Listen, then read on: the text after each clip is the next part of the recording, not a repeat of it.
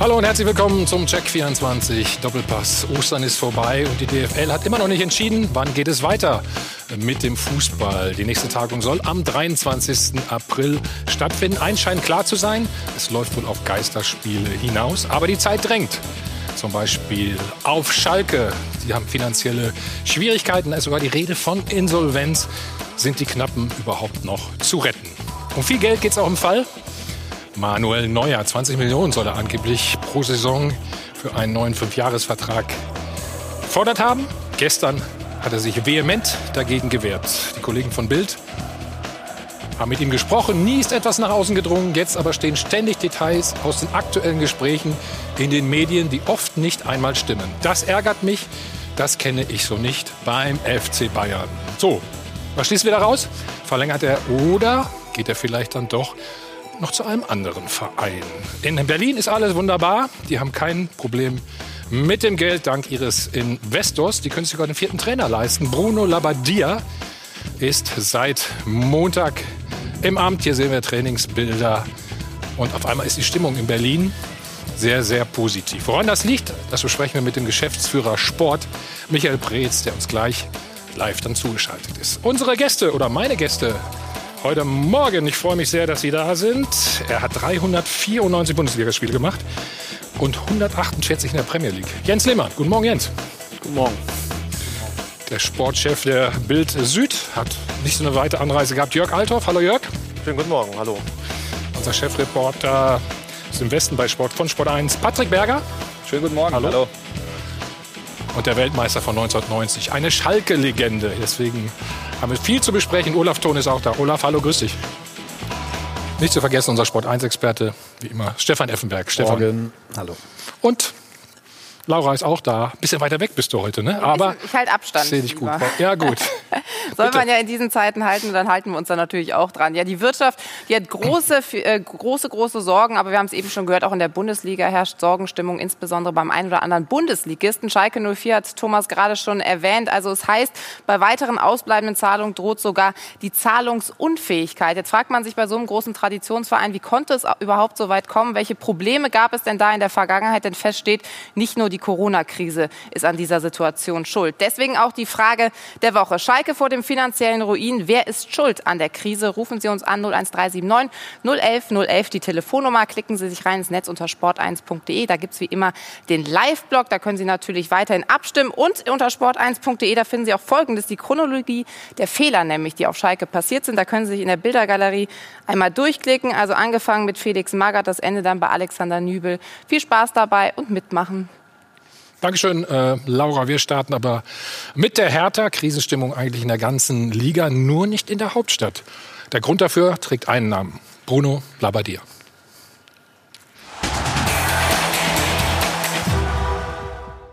Anderen Vereinen macht die Corona-Pause nur Sorgen. Der Hertha macht sie auch Hoffnung. Labadia verbreitet Aufbruchstimmung. Für mich ist es einfach ein geiles Spiel. Ich habe einfach Bock auf Fußball und, und das will, will, ich, dass wir das auch leben. Labadia ist Berlins Liebling. Selten wurde ein neuer Trainer bei der Hertha so vorbehaltlos bejubelt. Trainer Bär Bruno hat einen Freischein zum Ansteckendsein mit guter Laune. Unaufgeregt, uneitel, unkompliziert. Der 54-Jährige ist der Gegenentwurf zu Klinsmann. Motto Teamplayer statt One-Man-Show. In seinem offenen Umgang mit Spielern entwickelt der 54-Jährige ein neues Wir-Gefühl im Verein. Profis wie Berlins brasilianisches Juwel Cunha will er weiterentwickeln. Andere will er weiter motivieren. Ich schließe keinen aus, der nicht goldene Löffel geklaut hat. Labadia bietet jedem Spieler eine neue Chance. Schließlich ist es für ihn selbst auch die zweite Bewerbung bei Hertha Euphorie mit einjähriger Inkubationszeit. Warum eigentlich nicht gleich so, Herr Preetz? Dann begrüßen wir ihn erstmal in Berlin. Michael Preetz. Guten Morgen, Michael.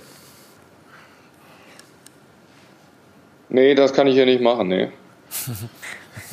Richtige Antwort. Also es war nur ein Toncheck, das wollten wir mal kurz ausprobieren. Michael, hörst du uns? Versuchen wir es mal. Alles klar. Schauen wir nicht. Michael? Du bist schon im Bild und im Ton. Hörst du uns? Guten Morgen, Thomas. Ja, wir hatten hier noch ein paar Tonprobleme. Ich hoffe, das funktioniert für euch. Ich weiß nicht, hast du den Beitrag gerade sehen können?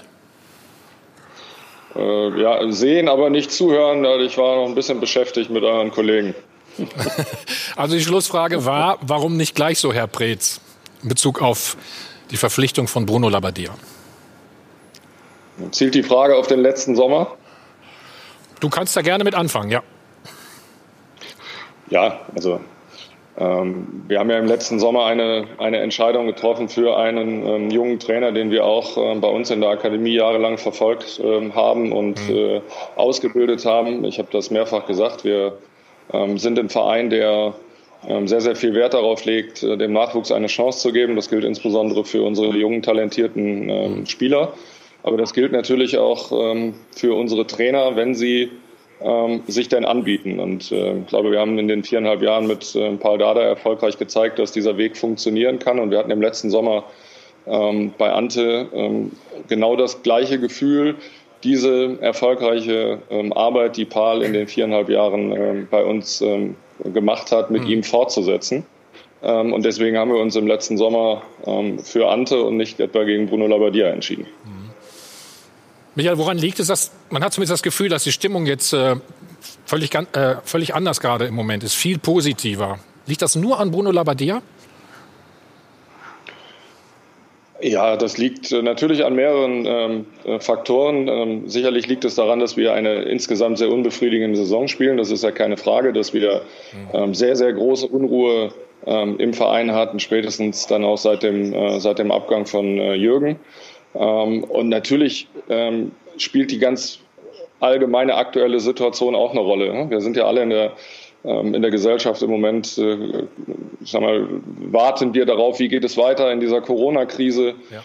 Und wir haben diese Zeit, des, äh, dass wir auch nicht Fußball spielen konnten, dafür genutzt, eine Entscheidung vorzuziehen, die wir ähm, eigentlich erst im Sommer ähm, treffen wollten. Und mit Bruno ist jetzt jemand gekommen, der natürlich sehr erfahren ist, der ähm, viel Optimismus ähm, verströmt, ähm, der angefangen hat, in der ersten Woche sehr intensiv mit den Jungs zu arbeiten und wo, glaube ich, alle ähm, das gleiche Gefühl haben, dass wir jetzt äh, die Reset-Taste gedrückt haben und, äh, und äh, quasi ja, nicht bei Null, ne, aber, aber von neuem beginnen können. Stefan, spürst du auch diese Ruhe in Berlin auf einmal? Oder ist es noch ja, zu früh, eine, also eine, eine, gewisse Euro Euphorie schon. Aber man muss natürlich auch sagen, weil das Thema wird ja gleich auf Jürgen Klinsmann auch äh, kommen, dass das sportlich ja jetzt nicht unerfolgreich war. Ne? Also er hat äh, die Hertha von da unten so ein Stück weit befreit, hat sie in ruhige Fahrwasser gebracht. Das muss man auch mal sagen in der Öffentlichkeit kommt es halt oft so rüber, nur das Negative, aber ich finde, sportlich gesehen war das schon äh, nicht schlecht, was, was da gemacht wurde. Ich glaube, dass die Entscheidung richtig ist, die ihr jetzt getroffen habt. Vor allem mit Bruno Labbadia, den ich ja auch sehr gut kenne und schätze. Ähm, und jetzt hoffe ich natürlich, dass ihr noch eine Saison zu Ende spielt, ähm, wo ihr mit im Endeffekt zufrieden sein könnt. Aber das ist dann auch gleichzeitig eine Frage an dich. Was wäre denn das? Ja, ich möchte erst nochmal ähm, ähm, eingehen auf das, was du gerade gesagt hast, Stefan. Wir haben das auch so gesehen, dass äh, die sportliche ähm, Entwicklung ähm, unter Jürgen Klinsmann in die richtige Richtung ging. Ähm, ja. Wir konnten nur nicht davon ausgehen, dass er sich auf einmal umdreht und quasi dem Verein den Rücken kehrt. Auch dadurch sind wir letztlich ja auch in diese, in diese Turbulenzen gekommen. ich glaube, dass es ganz aktuell in der Situation, in der wir uns jetzt befinden, einfach darum gehen muss, die Mannschaft äh, zu stabilisieren ja, das ist klar, dass sie jetzt auch ein bisschen ähm, zur Ruhe kommen müssen. Es ist extrem hilfreich, dass sie einige Wochen ähm, sehr wahrscheinlich jetzt die Möglichkeit haben, auch ähm, mit Bruno und seinem Team zusammenzuarbeiten, um auch die Ideen zu verinnerlichen. Ähm, und dann muss es ganz aktuell darum gehen, wenn wir dann hoffentlich weiterspielen, ähm, die Abstände auf die unteren ähm, Tabellenplätze im ersten Schritt ähm, einmal zu vergrößern, um, äh, um nicht äh, unten in den Strudel zu geraten. Stefan hat gerade äh, Jürgen Klinsmann angesprochen. wir hören mal, was Bruno Labbadia gesagt hat auf der Pressekonferenz. Also ich halte nicht viel davon, große Ankündigungen äh, in den Raum zu stellen. Das heißt aber nicht, dass man äh, keine, keine Vision hat oder auch keine Vorstellung, sondern ich glaube, ich bin fest davon überzeugt, dass man erstmal arbeiten sollte bevor man einfach zu viel erzählt. Michael, ist das genau das, ähm, was ihr jetzt braucht? So ein bisschen, ich will es mal sagen, vorsichtig, Understatement? Ja, ich glaube, das Problem ist ja dadurch entstanden, dass, äh, dass wir im letzten Sommer ähm, die Zusammenarbeit mit einem, einem Investor ähm, begonnen haben, der uns grundsätzlich mal in die Lage äh, versetzt, ähm, anders zu agieren als in den letzten Jahren. Das äh, dass viel gesprochen wurde von, äh, von dem Aufbruch und von Europa und idealerweise von der Champions League und dass aber die aktuelle Situation quasi Abstiegskampf in der Fußball-Bundesliga ist. Und ich glaube, das äh, meinte Bruno mit seiner Aussage und das habe auch ich gemeint in den letzten Wochen und Monaten, wenn es dann hieß, ich stehe in Berlin auf der Bremse. Ich glaube nicht, dass es richtig ist, ähm, von großen internationalen Zielen zu sprechen, während man in einer Spielzeit ähm, in Schwierigkeiten gerät, sondern ich halte mehr davon, dass man sich dieser aktuellen Situation stellt, dass man sie erst meistern muss, bevor man dann ambitionierte Ziele ähm, formulieren kann. Und das nächste Mal, dass wir sag mal, über Zielsetzungen sprechen können ähm, in, in diese Richtung, wird sicherlich äh, die Pause zwischen diesen beiden Spielzeiten, Spielzeiten sein. Mhm. Ja, irgendwann muss natürlich auch trotzdem mal wieder Gas geben. Patrick, du als äh, alter Berliner hätte ich beinahe gesagt, ist ähm, Bruno Labbadia für dich der Gegenentwurf zu Jürgen Klinsmann? Das glaube ich, äh, das glaube ich total. Also man muss ja sagen, dass äh, Bruno Labbadia schon ein Realist ist und die Lage, glaube ich, sehr, sehr, sehr, sehr gut eingeschätzt hat. Auch mit dem, mit dem Satz, der da gefallen ist auf der Pressekonferenz, ähm, bevor man, oder man muss erst arbeiten, bevor man groß redet und groß erzählt. Äh, dafür steht er, glaube ich. Und das ist ein ziemliches Kontrastprogramm zu Jürgen Klinsmann, ähm, der ja irgendwo Luftschlösser aufgebaut hat, ähm, ja, ohne, ohne die Arbeit erstmal verrichtet zu haben. Und das wäre vielleicht auch nochmal eine Frage an, an, an Sie, Herr Preetz, ob das jetzt wirklich eine, eine Kursänderung in dem Sinne ist. Man hat vom Big City Club ähm, gesprochen ähm, ist jetzt wirklich ein Stück weit Realismus auch mit Bruno Labbadia eingekehrt? Also wir werden uns ähm, schon auch Visionen bewahren und ähm, die Vision in Berlin ist natürlich schon auch, dass wir, dass wir eines Tages, davon haben wir immer gesprochen, gerne auch in der Lage ähm, sein wollen, ähm, um internationale Plätze ähm, mitspielen zu können. Wir haben aber auch gesagt, mit Beginn der Zusammenarbeit äh, des Investors im letzten Sommer, dass wir wissen, auch aus Erfahrung natürlich im Fußball, dass die Dinge ein bisschen Zeit brauchen ähm, und, äh, und dass wir sie nach und nach angehen müssen. Für diese Saison ist es völlig richtig. Diese Saison ist das einzige Ziel, ähm, zu vermeiden, in, äh, in Abstiegsgefahr akut zu geraten und äh, die Klasse zu halten. Und natürlich werden wir dann äh, mit äh, Blick auf die neue Saison ähm, sicherlich auch Ziele formulieren, die weiter äh, in die Richtung gehen, wo wir uns sehen wollen. Wir möchten weiter nach oben. Wir möchten eines Tages auch international ähm, spielen. Aber ich sage das gerne nochmal, das, das macht wenig Sinn, na, aus meiner Sicht in der jetzigen Situation davon zu sprechen. Aber auf Sicht möchten wir mit Hertha BSC natürlich eingreifen ähm, in den Kampf um die internationalen Plätze. Ja, ich möchte mal zurückgehen zu Bruno Labbadia. Es sind ja im Moment erschwerte Bedingungen ne, aufgrund äh, Corona. Wir hören mal, was, äh, was äh, der neue Trainer dazu gesagt hat in Lösungen zu denken. Und, und äh, klar, wir haben eine Situation, die außergewöhnlich ist, also die, die ich persönlich auch noch nie erlebt habe, obwohl ich so lange dabei bin. Ähm, es wird natürlich je, jede Situation äh, sag mal, treffen. Fängt jetzt an, wenn wir jetzt gleich in, in, in zehn Minuten mit dem Team um den Team sprechen, wenn wir aber auch äh, mit der Mannschaft äh, reden. Ich kann keinem äh, die Hand geben, ihnen in die Augen gucken, ich kann keinen Körperkontakt äh, suchen auf dem Platz, der nicht unwichtig ist, um auch Nähe aufzubauen. Ja, Bruno ist ja eigentlich ein Trainer, der auch die Nähe der Spieler sucht. Wie war denn jetzt die erste Woche aus deiner Sicht? Wie ist das äh, abgelaufen? Ja, über allem steht äh, natürlich, äh, dass wir uns, äh, ich sag mal, an die, an die Vorschriften halten, ähm, ja. die, die es im Moment in unserem Land gibt. Das ist, äh, steht ja außer jeder Frage. Ich glaube, das, das Problem haben alle 36 äh, Profiklubs äh, in Deutschland und damit auch alle 36 Trainer. Aber Bruno hat natürlich eine außergewöhnliche Situation, weil er jetzt mitten in dieser Phase übernommen hat und äh, weil er natürlich sehr intensiv mit der Mannschaft arbeiten möchte. Und dazu gehört natürlich auch ein enger ähm, Austausch mit den Spielern. Und äh, alleine durch den Mindestabstand von, ähm, von anderthalb Metern ist klar, dass er in dieser Phase zumindest am Anfang äh, die Spieler nicht mal hier und da in den Arm nehmen kann. Beispielsweise, das ist gemeint. Ähm, ich glaube, das kann jeder nachvollziehen. Ähm, aber ähm, auf der anderen Seite geht es äh, für uns natürlich, äh, wie bei jedem anderen Club, auch darum, die Situation so an, anzunehmen, wie sie ist die Mannschaft vorzubereiten unter den Auflagen, die wir im Moment haben. Ähm, wir sind erstmal froh, dass wir wieder auf dem Trainingsplatz äh, arbeiten können, in kleineren Gruppen zwar, aber wieder mit dem Ball und auch an Intensitäten ähm, und hoffen, dass äh, wir in den nächsten Wochen ähm, sukzessive natürlich auch äh, den Rahmen verbreitert bekommen und dessen, was möglich ist. Und natürlich, dass wir idealerweise auch in den, in den nächsten Wochen wieder in den Spielbetrieb zurückkehren können. Jens, du warst auch mal Co-Trainer in Augsburg. Das ist eine ganz schwierige Situation, oder? Wenn man mit den Spielern keine Gespräche Wenn man sie in dem Sinne. darf, oder? Ja, ja, du sollst ja, musst ja nicht jeden anfassen, aber hast ja gehört, mal in den Arm nehmen oder so. Ja, man kann ja Handschuh tragen, da kann man schon mal die Hand geben. Aber ähm, sicherlich ist das eine Situation, die noch keiner so erlebt hat. Äh, aber als Trainer muss ich ja jetzt nicht auch während jeder Trainingseinheit äh, Spieler in den Arm nehmen. Aber es hilft manchmal schon, gerade wenn man natürlich auch mal eine etwas intensivere Einheit hat. nein, du kannst natürlich auch ein bisschen Abstand zu den Spielern haben. Das ist ganz klar. Das wollte ich damit, das wollte ich damit auch nicht sagen. Aber trotzdem, es, es fehlt doch was. Es ist doch jetzt ein ganz anderes Training als früher, oder? Ja, aber Ist ja besser, kein richtiger besser Wettkampf, was, was Michael sagt, besser ist es, trainieren zu können, auch wenn man vielleicht jetzt nicht diese Empathie durch äh, Körperberührung ausstrahlen kann, als gar nicht zu trainieren und dass jeder zu Hause etwas machen muss. Wie ist auf Schalke im Moment, Olaf, eigentlich?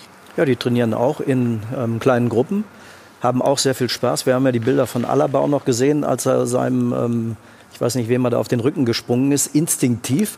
Und da sieht man mal, wie wichtig das ist, Körperkontakt zu haben. Und Bruno hat auch gesagt, gerade als neuer Trainer, weil jeder neue Trainer in der laufenden Saison ist ein Rückschritt und macht die Saison oder die Situation schwieriger. Und von daher drücke ich der Hertha, das ist ja wirklich ein, ein Fels ähm, mit viel Tradition, dass die endlich mal ähm, nach oben kommen. Aber es wird mit den vielen Trainerentlassungen und Unruhe nicht einfacher.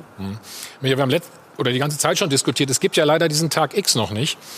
Ähm, wie bereitet ihr euch darauf vor? Also du, der Trainer, Trainerstab, Spieler. Kann man das überhaupt?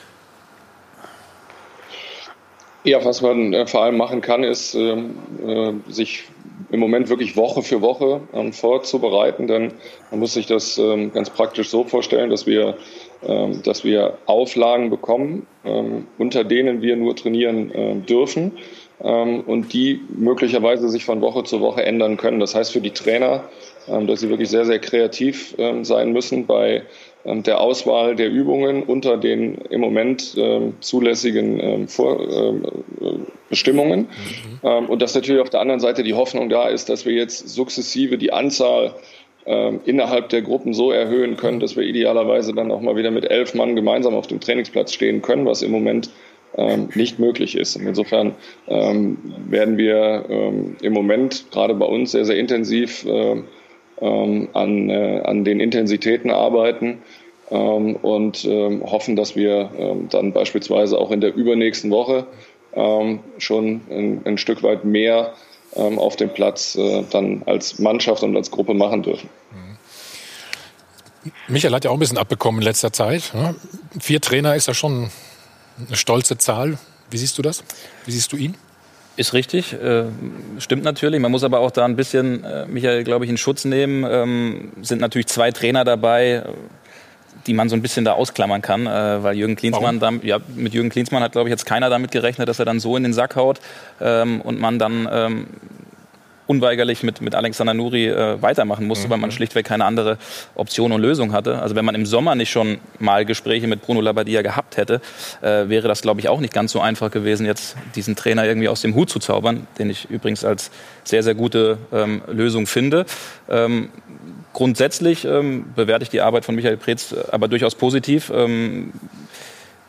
Man hat Werte geschaffen, man setzt äh, oder man geht den Weg auf, auf Talente zu setzen, ob das ein Arne Meyer, ob das ein Maxi Mittelstädt ist, ähm, sehr, sehr viele junge Spieler, die aus der eigenen Jugend rausgekommen sind und auch das Gerüst äh, einer Mannschaft bilden können.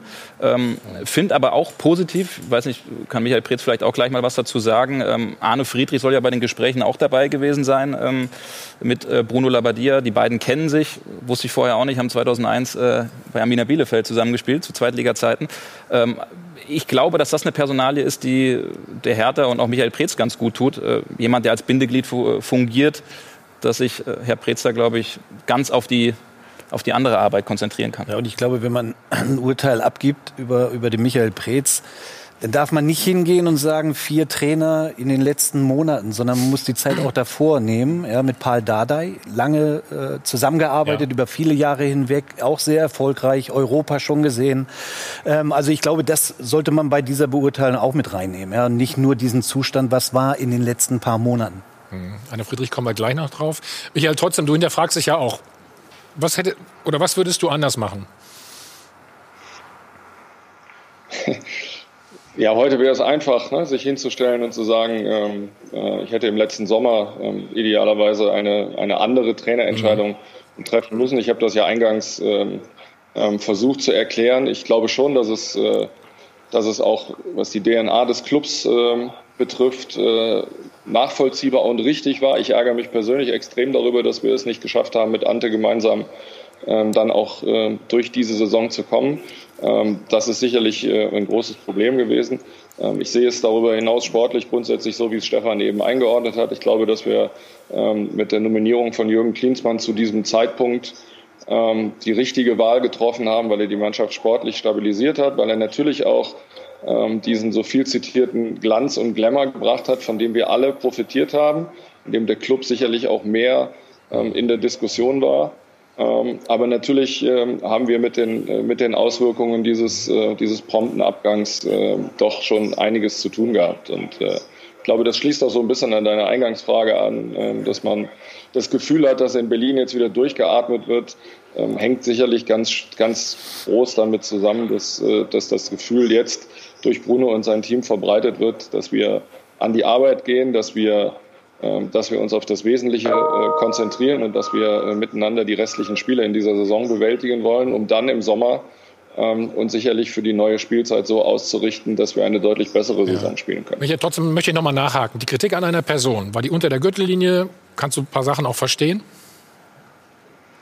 Nein, das habe ich nicht so empfunden, dass, äh, dass Kritik äh, kommt in einer, in einer solchen äh, Saison, ist doch völlig klar. Mhm. Ich finde sowieso, dass man sich dieser ähm, Kritik stellen muss und dass man sie, dass man sich reflektieren muss und ständig hinterfragen muss, das ist auch völlig klar.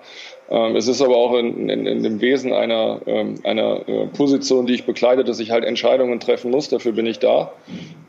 Das habe ich gemacht und freue mich ehrlich gesagt aktuell ähm, vor allen Dingen daran, dass wir ähm, alle das Gefühl haben in Berlin, dass wir, dass wir mit der Nominierung von Bruno und seinem Team jetzt äh, die richtigen Weichen für die Zukunft von Hertha gestellt haben. Da kommt schon, ne? WhatsAppen höre ich schon gerade, ne? Zuspruch wahrscheinlich. Jörg, du bist ja kilometermäßig relativ weit entfernt ne? von ja, Berlin. Stimmt. Nicht nur kilometermäßig, aber mich würde trotzdem noch mal interessieren, Herr Preetz, mit welchem Konzept Bruno Labbadia Sie denn letztendlich überzeugt hat, ihn zu verpflichten. Mhm. Ähm, weil er soll ja angeblich nur zweite Wahl gewesen sein hinter Nico Kovac. Ähm, ja, es geht ähm, eigentlich ähm, darum, und da ging es auch von Anfang an in unseren Gesprächen darum, dass wir schon das Gefühl gehabt haben, dass der Bruno ähm, genau der richtige Trainer für Hertha zu diesem Zeitpunkt ähm, sein kann. Warum? Ähm, zum einen sind wir in einer sportlichen äh, Situation, die sicherlich immer noch nicht als äh, gesichert und gefestigt bezeichnet werden kann. Die Mannschaft äh, strotzt jetzt nicht vor Selbstvertrauen und Bruno hat auf äh, all seinen vergangenen äh, Stationen oder bei den meisten seiner vergangenen Stationen bewiesen, dass er Mannschaften in solchen Situationen stabilisieren kann ähm, und dann auch wieder das nötige Selbstvertrauen geben kann und auch der Mannschaft die nötige Struktur geben kann, die wir jetzt brauchen. Und ganz wesentlich ist es aber, dass er darüber hinaus in der Lage ist, eine Mannschaft eben auch zu entwickeln, weiterzuentwickeln, hin auch zu einem Spielstil, äh, den wir gerne dann in Berlin auch sehen wollen. Wir würden schon gerne deutlich ähm, aktiver Fußball spielen und auch deutlich offensiver Fußball spielen, als wir das jetzt über weite Teile ähm, in dieser Saison haben tun können. Wir haben unseren Kader grundsätzlich auch danach ausgerichtet und viele Spieler eben auch im letzten Sommer dazugeholt, die eher auch einen offensiven Akzent setzen können. Und ich glaube, das ist der vor allem spannende Teil dann auch der Arbeit von Bruno und seinem Team, diese Jungs weiterzuentwickeln und insgesamt die Mannschaft, die Mannschaft ähm, so hinzustellen, dass wir einen deutlich offensiveren Fußball sehen werden. Aber trotzdem soll ja Nico Kovac bei Ihnen äh, äh an Top 1 gestanden haben in der, in der Liste der Wunschtrainer. Ja, Sie sagen es ja selber, Herr Althoff. Ähm, Konjunktive. Äh, es ist natürlich völlig klar, dass, äh, dass der Nico ein Berliner Junge ist und dass er das Hertha-Trikot getragen hat. Und es ist auch kein Geheimnis, das weiß jeder, dass ich in Kontakt stand ähm, mit Nico und dass ich mich auch mit ihm ausgetauscht habe ähm, über, eine, äh, über ein mögliches Engagement ähm, bei Hertha BSC. Letztlich ist unsere Entscheidung aber ähm, für Bruno Labbadia vor allen Dingen auch aus totaler sportlicher Überzeugung gefallen und zwar vor dem Hintergrund dessen, was ich eben ausgeführt habe.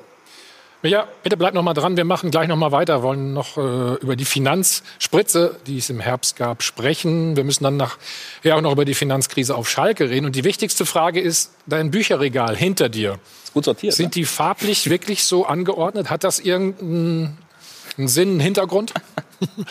Sagst du uns gleich. Wir machen Ja, eine kurze Pause. Wir machen eine kurze Pause. Wieder zurück beim Check 24 Doppelpass. Geschäftsführer Sport von Hertha BSC, Michael Preetz, ist uns immer noch live zugeschaltet. Michael, wir haben eben die spannende Frage, oder ich habe sie schon mal formuliert. Dein Bücherregal hinter dir sieht erstens top aufgeräumt aus. Natürlich die zweite Frage, ist das Klinsmann-Dossier auch dabei? Ja, erstmal muss man erwähnen, äh, wir sind ja ähm, alle ähm, erfinderisch äh, sozusagen in diesen Tagen unterwegs und neben äh, Homeschooling für unseren Kleinen müssen wir ihn ja auch darüber hinaus noch äh, ein bisschen beschäftigen. Deswegen hat er die Aufgabe gekriegt in der letzten Woche, das Bücherregal farblich zu ordnen. Und ab morgen dann, ab der nächsten Woche ist, steht dann das Alphabet dran. Gut, jetzt hast du die Frage aber nicht beantwortet. Ja, davon habe ich nichts. Nein, mir wurde ja auch ähm, kein ähm, Exemplar äh, überreicht. Wie alle in der Runde musste ich ähm, dann auch ans Kiosk gehen und mir ähm, einen solchen Beitrag kaufen. Wusstest du denn davon? Nein. Okay. Erstaunliche Sache, muss man doch mal sagen. Ne? Also, gut, dann äh, macht Laura erstmal weiter mit. Wir nennen das Szene der Woche. Ist eigentlich nicht Szene der Woche, sondern was ist es? Personalie? Ja.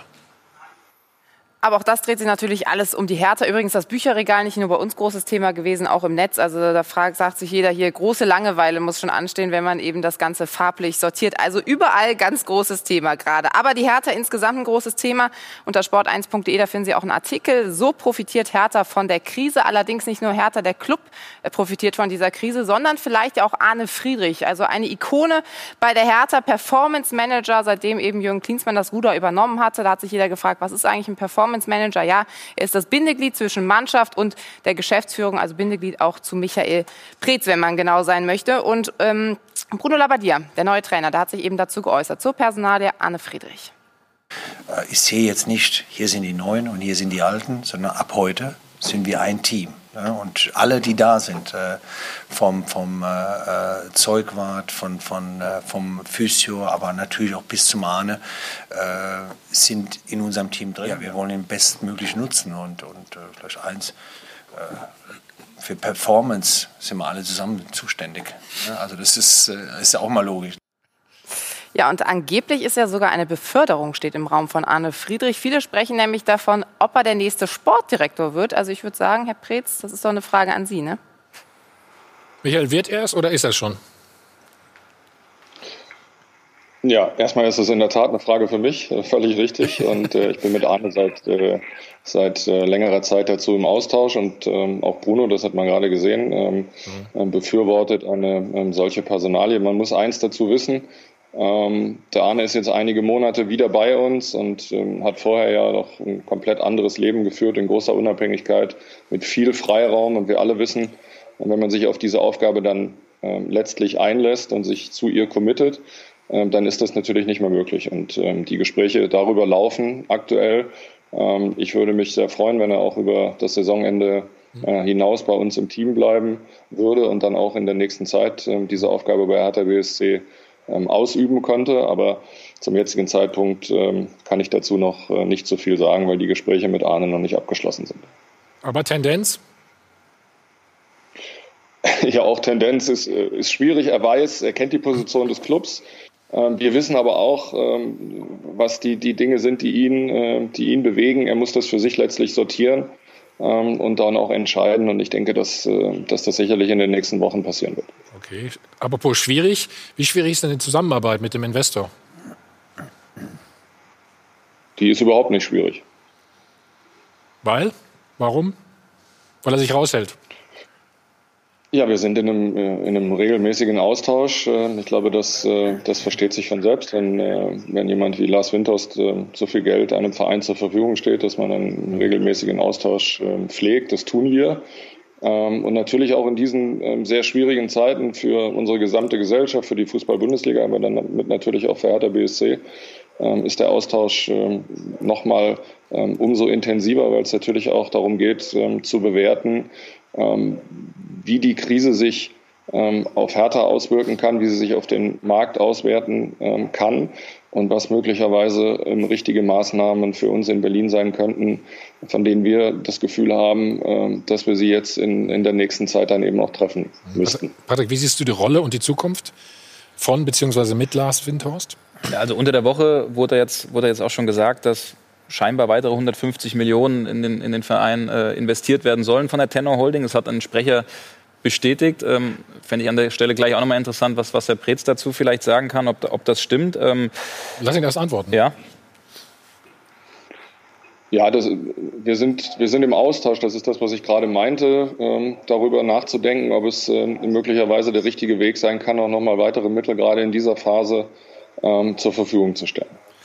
Ja, ich glaube grundsätzlich, ähm, was man so hört, äh, mischt sich ähm, Lars Winters jetzt verglichen mit anderen Vereinen der Bundesliga. Wenn man jetzt zum Beispiel mal zum, zum HSV guckt, wo sich in der Vergangenheit ein gewisser Herr Kühne dann doch ein bisschen offensiver eingemischt hat, äh, wie man das so hört, dann, dann doch nicht äh, ein, hat glaube ich ein, zwei Mal, zweimal meine ich Kontakt mit der Mannschaft gehabt, war einmal in der Kabine, äh, einmal glaube ich hat er die Mannschaft mal was, ne? ja. genau auf die auf die Yacht äh, eingeladen, fanden sie glaube ich ganz nett. Ähm, nee, deswegen ist der ist der Einfluss da glaube ich ähm, gar nicht mal ähm, gar nicht mal so extrem. Ähm, Die Frage ist jetzt vielleicht auch, ob der Investor jetzt bei der äh, Verpflichtung von Bruno Labbadia mitgewirkt hat, weil das hat er ja wohl vorher bei Jürgen Klinsmann. Und äh, wie ist das jetzt? Ja, also er hat äh, auch nicht bei der Verpflichtung von Jürgen Klinsmann aktiv mitgewirkt, sondern es ist genauso, ähm, wie ich es gerade gesagt habe, die Entscheidungen treffen wir im Verein, aber natürlich binden wir Lars Winters in diese Entscheidungen mit ein. Ähm, und äh, bei Jürgen war es natürlich eine besondere Konstellation, weil er, Lars Windhorst, ihn quasi verpflichtet hat für die Tenor Holding als seinen Berater in ähm, Fußballangelegenheiten und eben auch in dieser Funktion als ähm, Aufsichtsrat in die Gremien des Vereins ähm, entsendet hat. Ähm, und bei Bruno jetzt ganz aktuell ist es so, dass ich, äh, dass ich ähm, kurz vor der ähm, Verpflichtung von Bruno Labbadia mit äh, Lars Winters mich getroffen habe und ihm sag mal, über die Entscheidung informiert habe und ihn eingebunden habe in äh, unsere Überlegungen. Und so stellen wir uns eine Zusammenarbeit mit einem Investor in Berlin vor und das funktioniert wirklich prima. Ich mache nochmal die Brücke, äh, Michael, zwischen ähm, Lars Windhorst und Jürgen Klinsmann. Wusste der Investor denn von dem Dossier? Du hast gesagt, du wusstest nichts davon? Ähm, nein, also äh, wir sind alle in der Tat dann ähm, überrascht worden von, ähm, von dieser ähm, Veröffentlichung und auch von der, von der Art und Weise natürlich ähm, des Vorgehens. Das war nach, ich sag mal, diesem abrupten Abgang sicherlich nochmal ein, ein, ein zweites wirklich sehr unerfreuliches Thema, weil wir es, glaube ich, grundsätzlich immer so handeln. Du hast die Frage eben gestellt nach, ähm, wie gehen wir mit Kritik um? Ich denke, dass man sich vor allen Dingen persönlich austauschen kann über die Dinge, die möglicherweise zwischen einem stehen. Und äh, das hat übrigens in, in der kurzen Zeit der Zusammenarbeit äh, niemals so stattgefunden. Ähm, und auch das ist, ist ja nur ein, ein Hinweis darauf, ähm, dass man, äh, ich sag mal, dass man die Dinge, glaube ich, deutlich anders regeln kann. Ja, vorletzte Frage. Äh, wie stehst du zu Geisterspielen?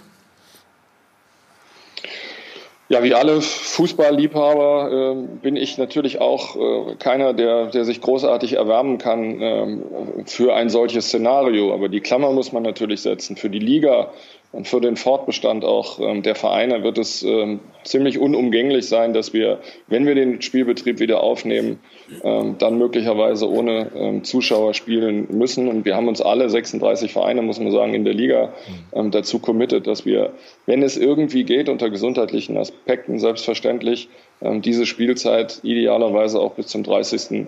Juni zu Ende spielen wollen und wenn es nicht anders geht und danach sieht es jetzt aus, dann eben auch nur mit Geisterspielen und äh, dann bin ich äh, absolut dafür, weil ich äh, ähm, der Überzeugung bin, dass es äh, eminent wichtig ist für die Liga, ähm, dass wir diese Saison zu Ende bringen. Wie beurteilst du den Maulkorb ähm, von der DFL bzw. von Christian Seifert?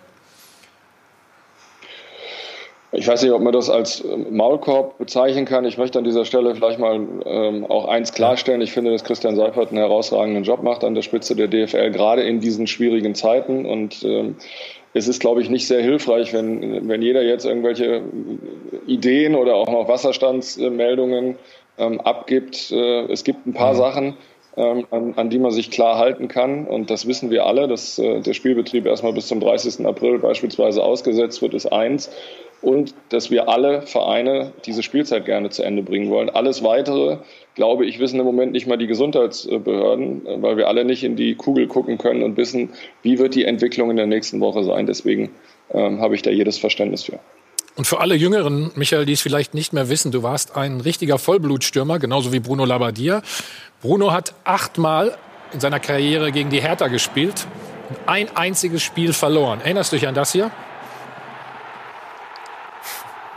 Michael Preetz zum ersten. Okay. Gegen Arminia Bielefeld. Du kannst es wahrscheinlich nicht sehen, oder? Doch, doch, ich kann sehen. Wunderbar. Ja, sag was hier. Ne? Guck mal hier, Kopfballungeheuer. Ja. So, und da waren noch Fans im Stadion, ne? muss man so sagen. Also Michael, vielen Dank für deine Zeit. Alles, alles Gute, bleib gesund. Ja, und ähm, wir würden uns alle freuen, wenn du zeitnah vor allen Dingen hier in München mal wieder aufschlagen würdest. Ja, bis dahin. Ja, vielen Dank. Gruß in die Runde. Alles Gute. Danke. So, wir machen einen einzigen Spot, dann gehen wir zum nächsten Thema. Soll der Fußball eine Extrawurst bekommen oder anders gefragt, dürfen die Profiligen trotz Corona-Beschränkungen bald wieder den Spielbetrieb aufnehmen? Die Politik hat an diesem Tagungs Tagesordnungspunkt hat ihn erst einmal vertagt, aber es gibt eine klare Tendenz.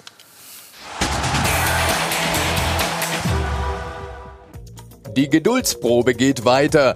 Immer noch keine Entscheidung, ob und wann der Fußball wieder rollt. Immerhin die Politik sendet vorsichtige Signale.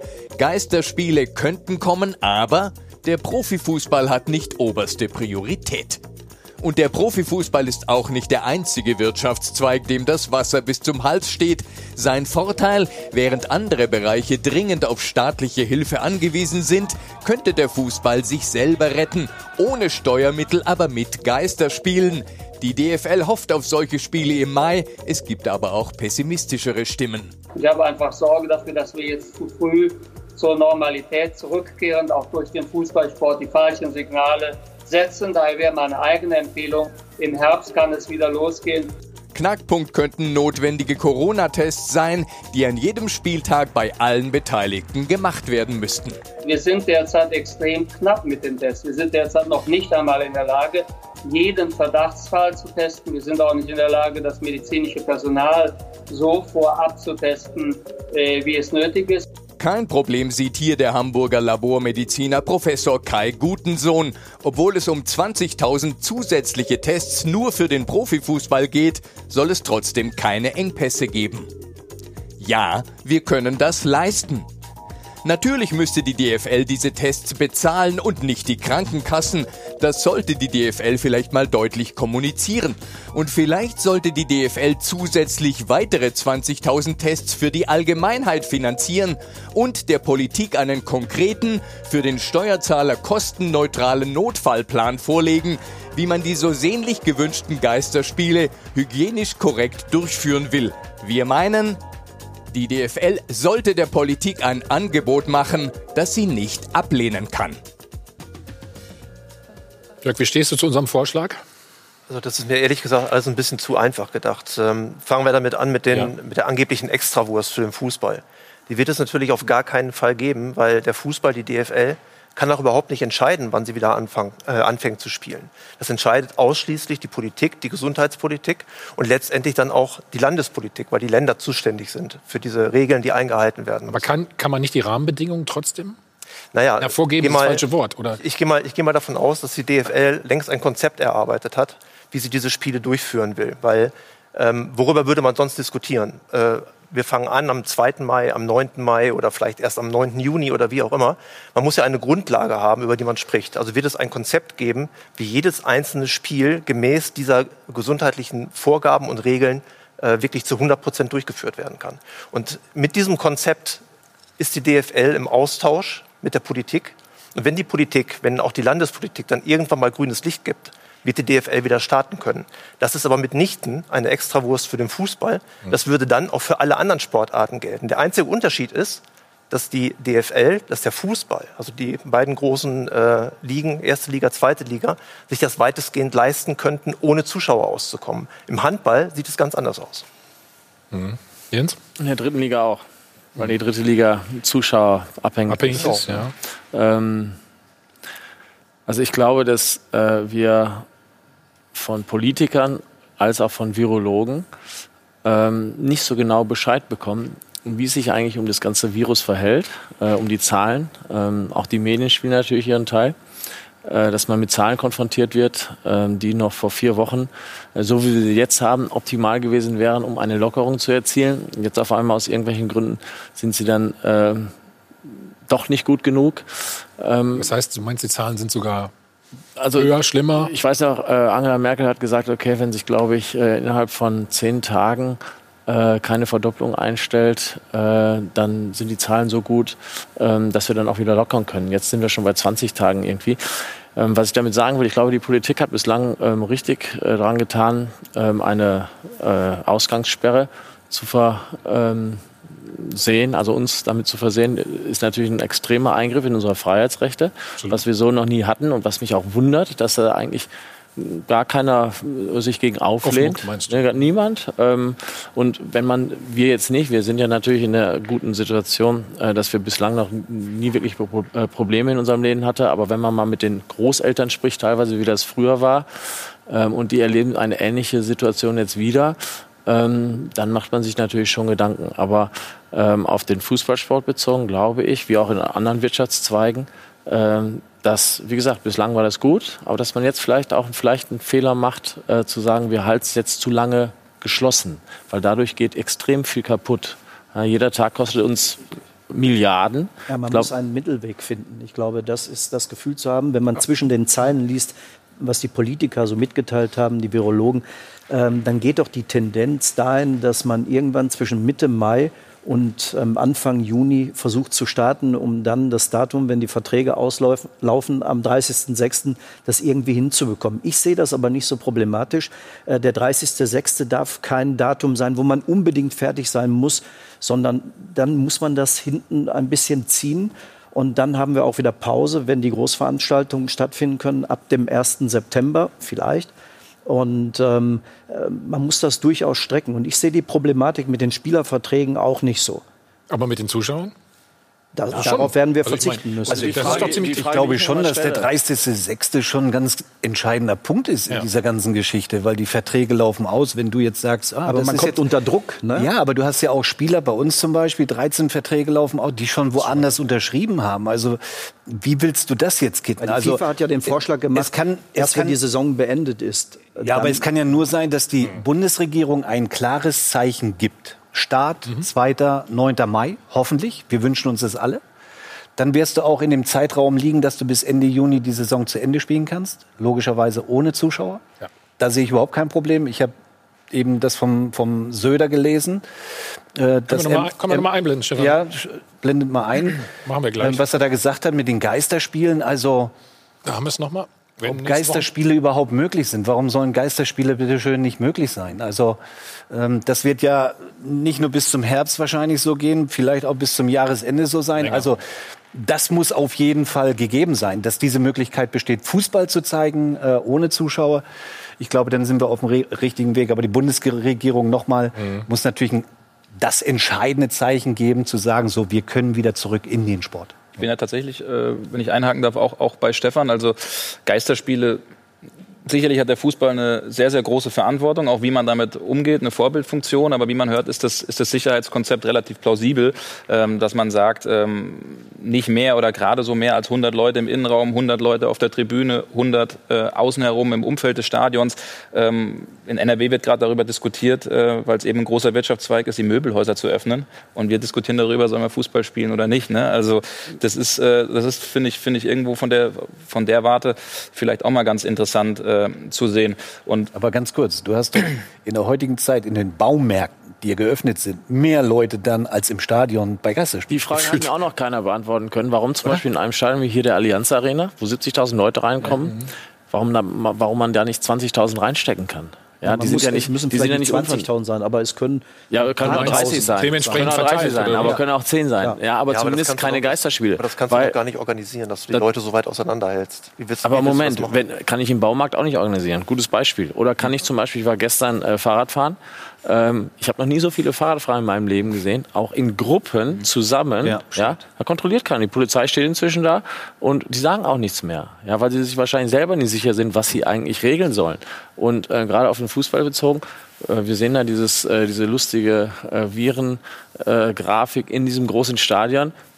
Da können lustig, ist das Nou Camp oder was? Äh, da können lustig 20.000 Leute rein, die sich wahrscheinlich innerhalb vom Abstand von 10 Metern du stellst in die aber, Quere kommen. Du stellst jetzt Fragen, wer, welches Stadion Ja. das ist. Aber das kriegen wir gleich raus. Wir, wir gucken in Ruhe Also, nach. ich- Äh, du hast Allianz Arena übrigens äh, gerade erwähnt. Gutes Stichwort. Da wollen wir gleich auch drüber sprechen. Manuel Neuer jo, hat sich geäußert ähm, zu der Veröffentlichung seiner Vertragsangelegenheit äh, und ist nicht besonders erfreut darüber. Aber das besprechen wir gleich. Wieder zurück beim Check 24 Doppelpass. Und Laura hat noch interessante Informationen, ne? wann die anderen so wieder anfangen wollen. Genau, bislang haben wir nur auf die Bundesliga geschaut. Jetzt schauen wir mal auf die anderen internationalen Ligen. Die Premier League zum Beispiel, die haben ja grundsätzlich ihre Pause mal ein bisschen verlängert. 8. Juni steht da aktuell im Raum, aber Stand jetzt. Also das heißt auch noch nicht, dass sie dann wirklich wieder anfangen zu spielen. Und von den internationalen Ligen sind natürlich auch die internationalen Wettbewerbe dann abhängig. Champions League äh, zum Beispiel allen voran.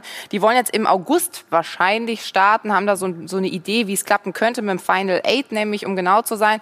Problem ist nur, das sehen wir schon an der Grafik. Also es müssen ja noch Achtelfinal-Rückspiele stattfinden, unter anderem ja das vom FC Bayern München gegen Chelsea. Also die müssen natürlich auch noch gespielt werden und dann eben ein Final Eight an einem neutralen Ort, wo natürlich ärztliche Kontrollen stattfinden sollen. Die Mannschaften sollen isoliert werden und äh, Viertel- und Halbfinalspiele sollen auch nur in einem Spiel ausgetragen werden, also kein Hin- und Rückspiel. Also so aktuell zumindest der Plan, ähm, das so umzusetzen. Ob es dann so kommt, ist eine ganz andere Frage. Und wir haben Sie zu Hause auch gefragt, und zwar bei einer Umfrage, wie Sie das denn bewerten. Soll zeitnah wieder äh, Fußball gespielt werden in der Fußball-Bundesliga? Und das ist relativ eindeutig. 76,9 Prozent der Befragten sagen nämlich ja, wir wollen, dass der Ball endlich wieder rollt und das möglichst zeitnah. Also ist natürlich die Frage, die Ultras zum Beispiel sind komplett dagegen. Die sagen, nee, Geisterspiele wollen wir nicht. Dann spielen wir lieber gar nicht. Problem ist nur, ich glaube, das wird auch gleich bei Schalke 04 dann zu sehen sein. Was heißt das dann für die Vereine, wenn der Ball eben weiterhin ruht und nicht gespielt wird? Jens, du hast doch gute Kontakte äh, nach England, oder? Wir haben gesagt, achte, sechste. Was hast du gehört?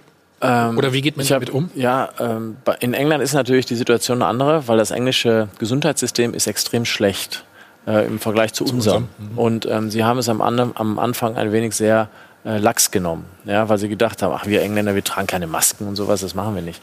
Und jetzt müssen sie natürlich extrem umstellen, äh, weil auch im Bekanntenkreis viele ältere Menschen leider verstorben sind.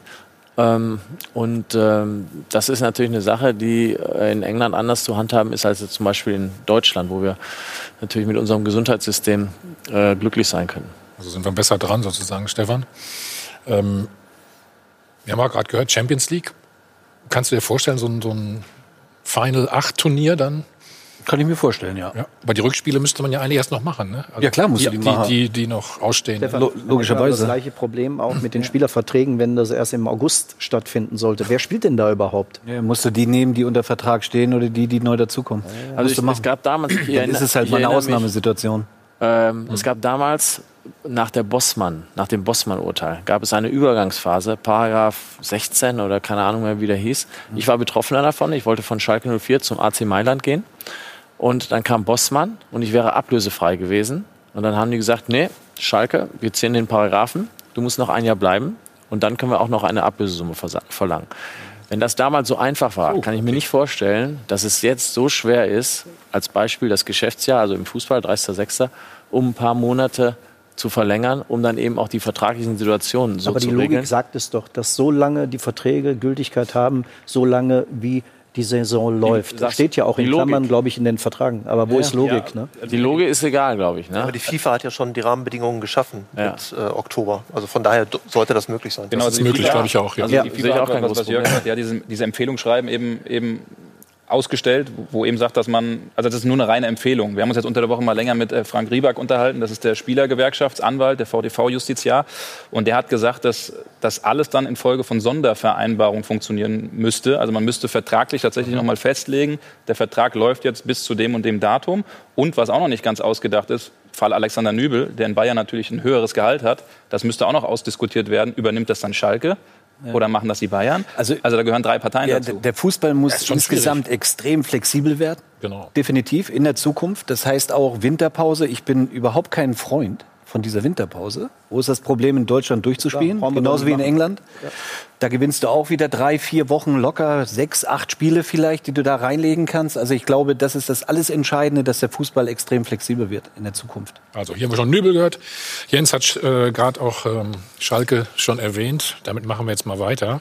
TV-Einnahmen fließen ja, das wissen wir seit Freitag. Erst einmal also aufatmen bei den Schatzmeistern der Vereine, aber nicht auf Schalke. Da gibt es nach wie vor ganz, ganz große Probleme.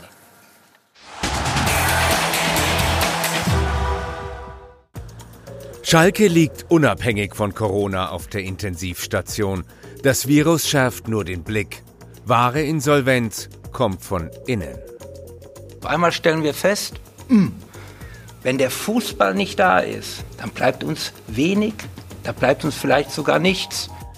Der Verein trug seinen Schuldenberg kaum ab, sondern vor sich her. 83 der 198 Millionen Euro Schulden haben nur eine Restlaufzeit von bis zu einem Jahr, müssen nun zurückgezahlt werden. Schalke droht weiterhin die Insolvenz. Immer wieder gingen Stars ablösefrei in den letzten Jahren, Goretzka etwa, aber auch Meier, Kolasinac, Neustädter oder Martip. Und es setzt sich jetzt fort. Torwarttalent Nübel geht für Lau zu den Bayern. Schalkes Transferbilanz ist verheerend.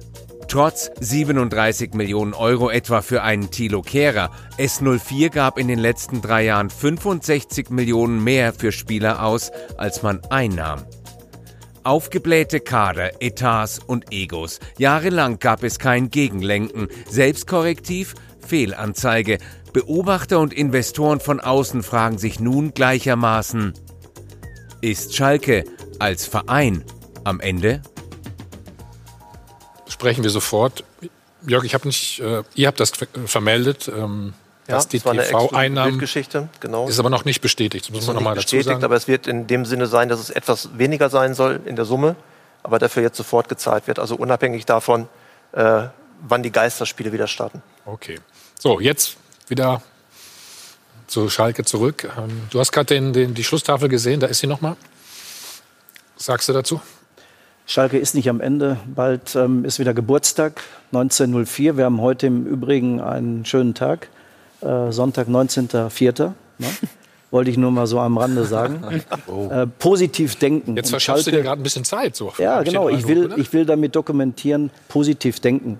Und ähm, diese Aussage ähm, geht ja in die positive Richtung, äh, dass man keine Zahlungsschwierigkeiten bekommt oder nicht in dem Maße, ähm, dass es nicht mehr weitergeht. Und der Verein ist niemals am Ende. Jetzt frage ich anders. Wie kann man so viel falsch machen wie auf Schalke? Also ich denke, äh, von der Philosophie, die sie jetzt haben, gehen sie in die richtige Richtung, weil sie haben ihren Kader verbilligt, sie haben, äh, sind wettbewerbsfähig nach oben. Ähm, der Ausreißer in der letzten Saison nach unten war für mich eigentlich ähm, negativ wie für alle, aber sie haben, sie stecken unheimlich viel in Infrastruktur, um die Jugendarbeit natürlich auch weiterhin auf äh, gesunde Füße auch für die nächsten Jahre, Jahrzehnte zu stellen wie der Olaf auch sagt, Schalke wird niemals am Ende sein. Wir haben schon Situationen erlebt, wo man hätte denken können, jetzt wird es wirklich sehr eng, aber davon sind sie weit entfernt. Ähm, sie werden immer Geldgeber finden, die, wenn es mal knapp wird, auch da unterstützend zur Seite Ja, stehen Sie, haben werden. ja, Sie haben ja ganz, ganz gute Geldgeber eigentlich, ne? oder? Wen denn? Naja, es gibt ja so einen Hauptsponsor. Ja, aber einen Hauptsponsor kannst du nicht als Es gibt Geldgeber. Clemens Tönnies. Ja, vielleicht der Clemens, der natürlich ähm, ein großer Gönner von Schalke 04 ist, äh, der dann vielleicht auch wieder einspringen kann, wenn Not an Mann ist, der das auch tut. Man muss ja auch immer Menschen finden, die das tun. Und ähm, natürlich wurden Fehler in der Vergangenheit gemacht. Ähm, dafür können aber jetzt die handelnden Personen eigentlich wenig. Jochen Schneider hat jetzt nicht unbedingt die Verantwortung dafür, dass äh, Wir haben, das, Transfers wir haben das vorhin bei Michael Preetz ja auch. das war ja nicht der Vorwurf an Das- Jochen Schneider. Das nein, nein, genau. aber gut, weil du gesagt hast, äh, wie viele Fehler kann man machen? Klar, der Druck ist jetzt da. Über die Jahre sie- war das natürlich. Ja, der Druck ist jetzt da, dass sie einfach auch mal gut wirtschaften, gute Spieler holen, vielleicht für wenig Geld und natürlich auch auf dem Platz ähm, wieder dahin kommen, dass sie dauerhaft oben mitspielen können. Aber dann, dann muss ich mal eine Frage stellen, weil ihr Ja, seid ja. Schalke-Experten.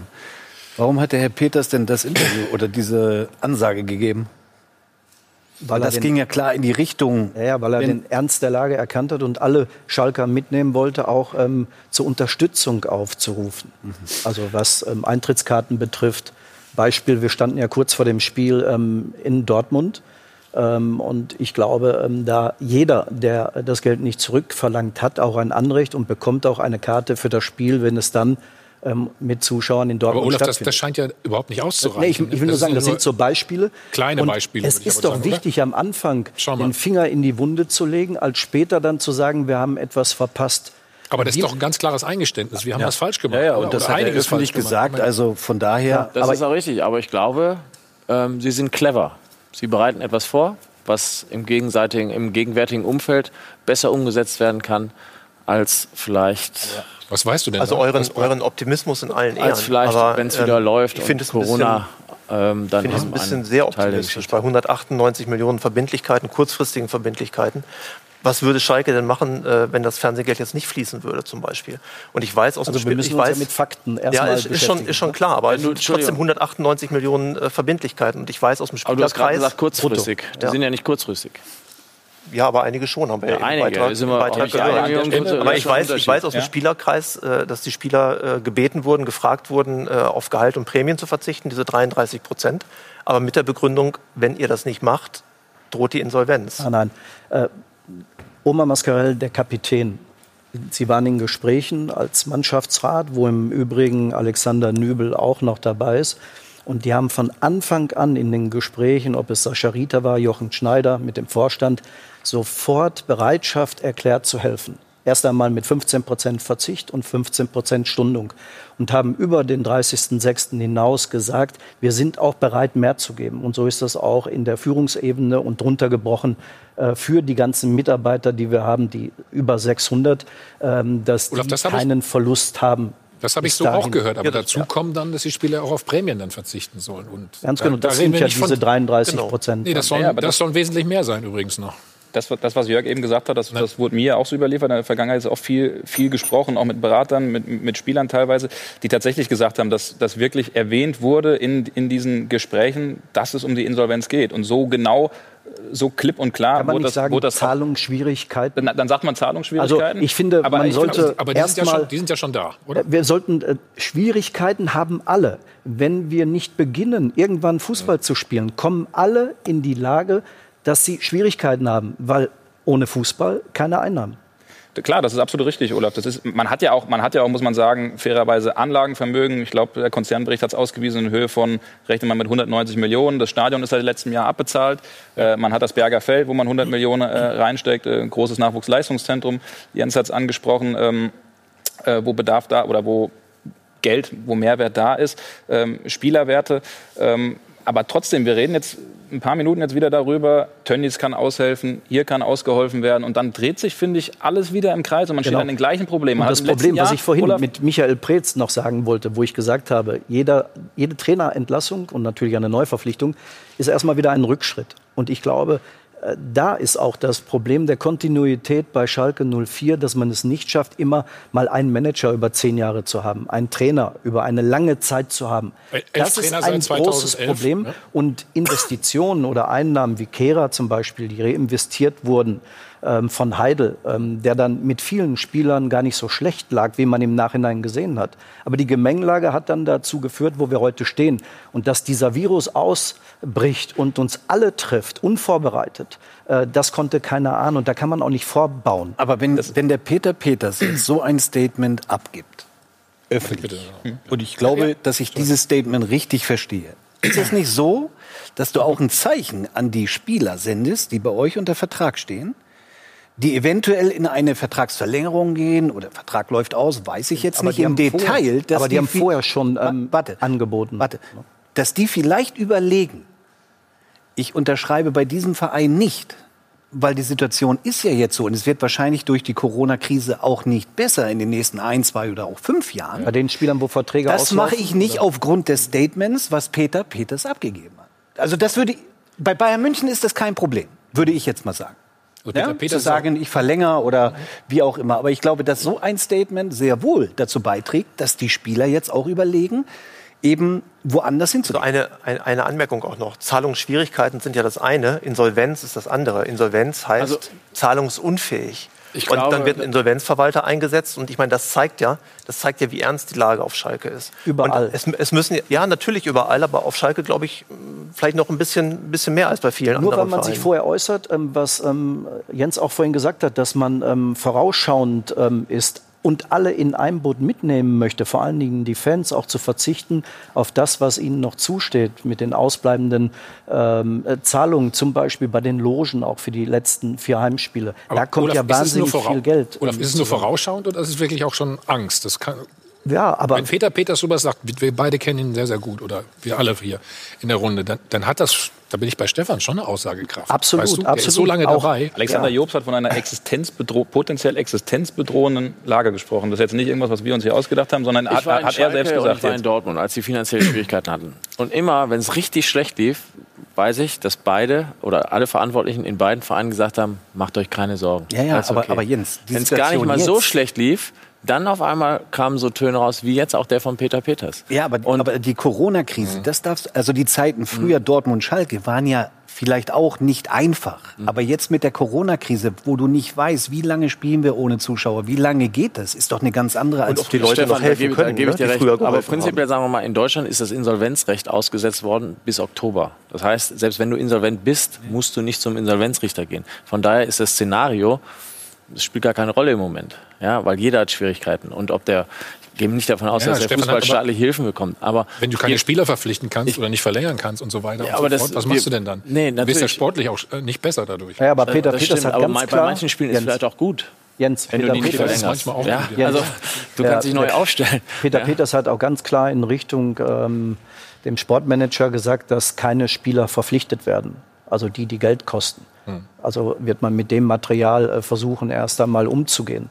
Und wir haben auch viele Talente und dann bekommen die auch mal die Chance und können zeigen, was sie können. Das, das finde ich einen sehr interessanten Aspekt. Man hat die Talente, man hat einen Levent Mercan, man hat einen, äh, super- einen Ahmed super Kutucu. Jugendarbeit, Super. Jugendarbeit. Norbert Elgert seit, seit 20 Jahren oder länger äh, in, der, in der U19 tätig. Ne?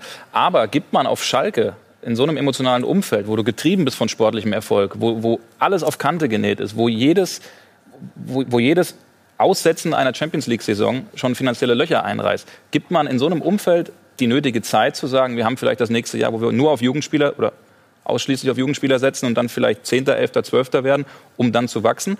Das, das finde ich tatsächlich auch fraglich. Wir haben Und ja im letzten Jahr das Problem gehabt, ähm, Abstiegsangst, wo dann Hüb Stevens ähm, mit Mike Büskens und Asamoah das Schlimmste verhindern konnten. Da haben wir ja schon gesehen, äh, dass man dann jetzt in die neue Saison gegangen ist und hat gesagt, wir wollen nicht unbedingt einen internationalen Tabellenplatz.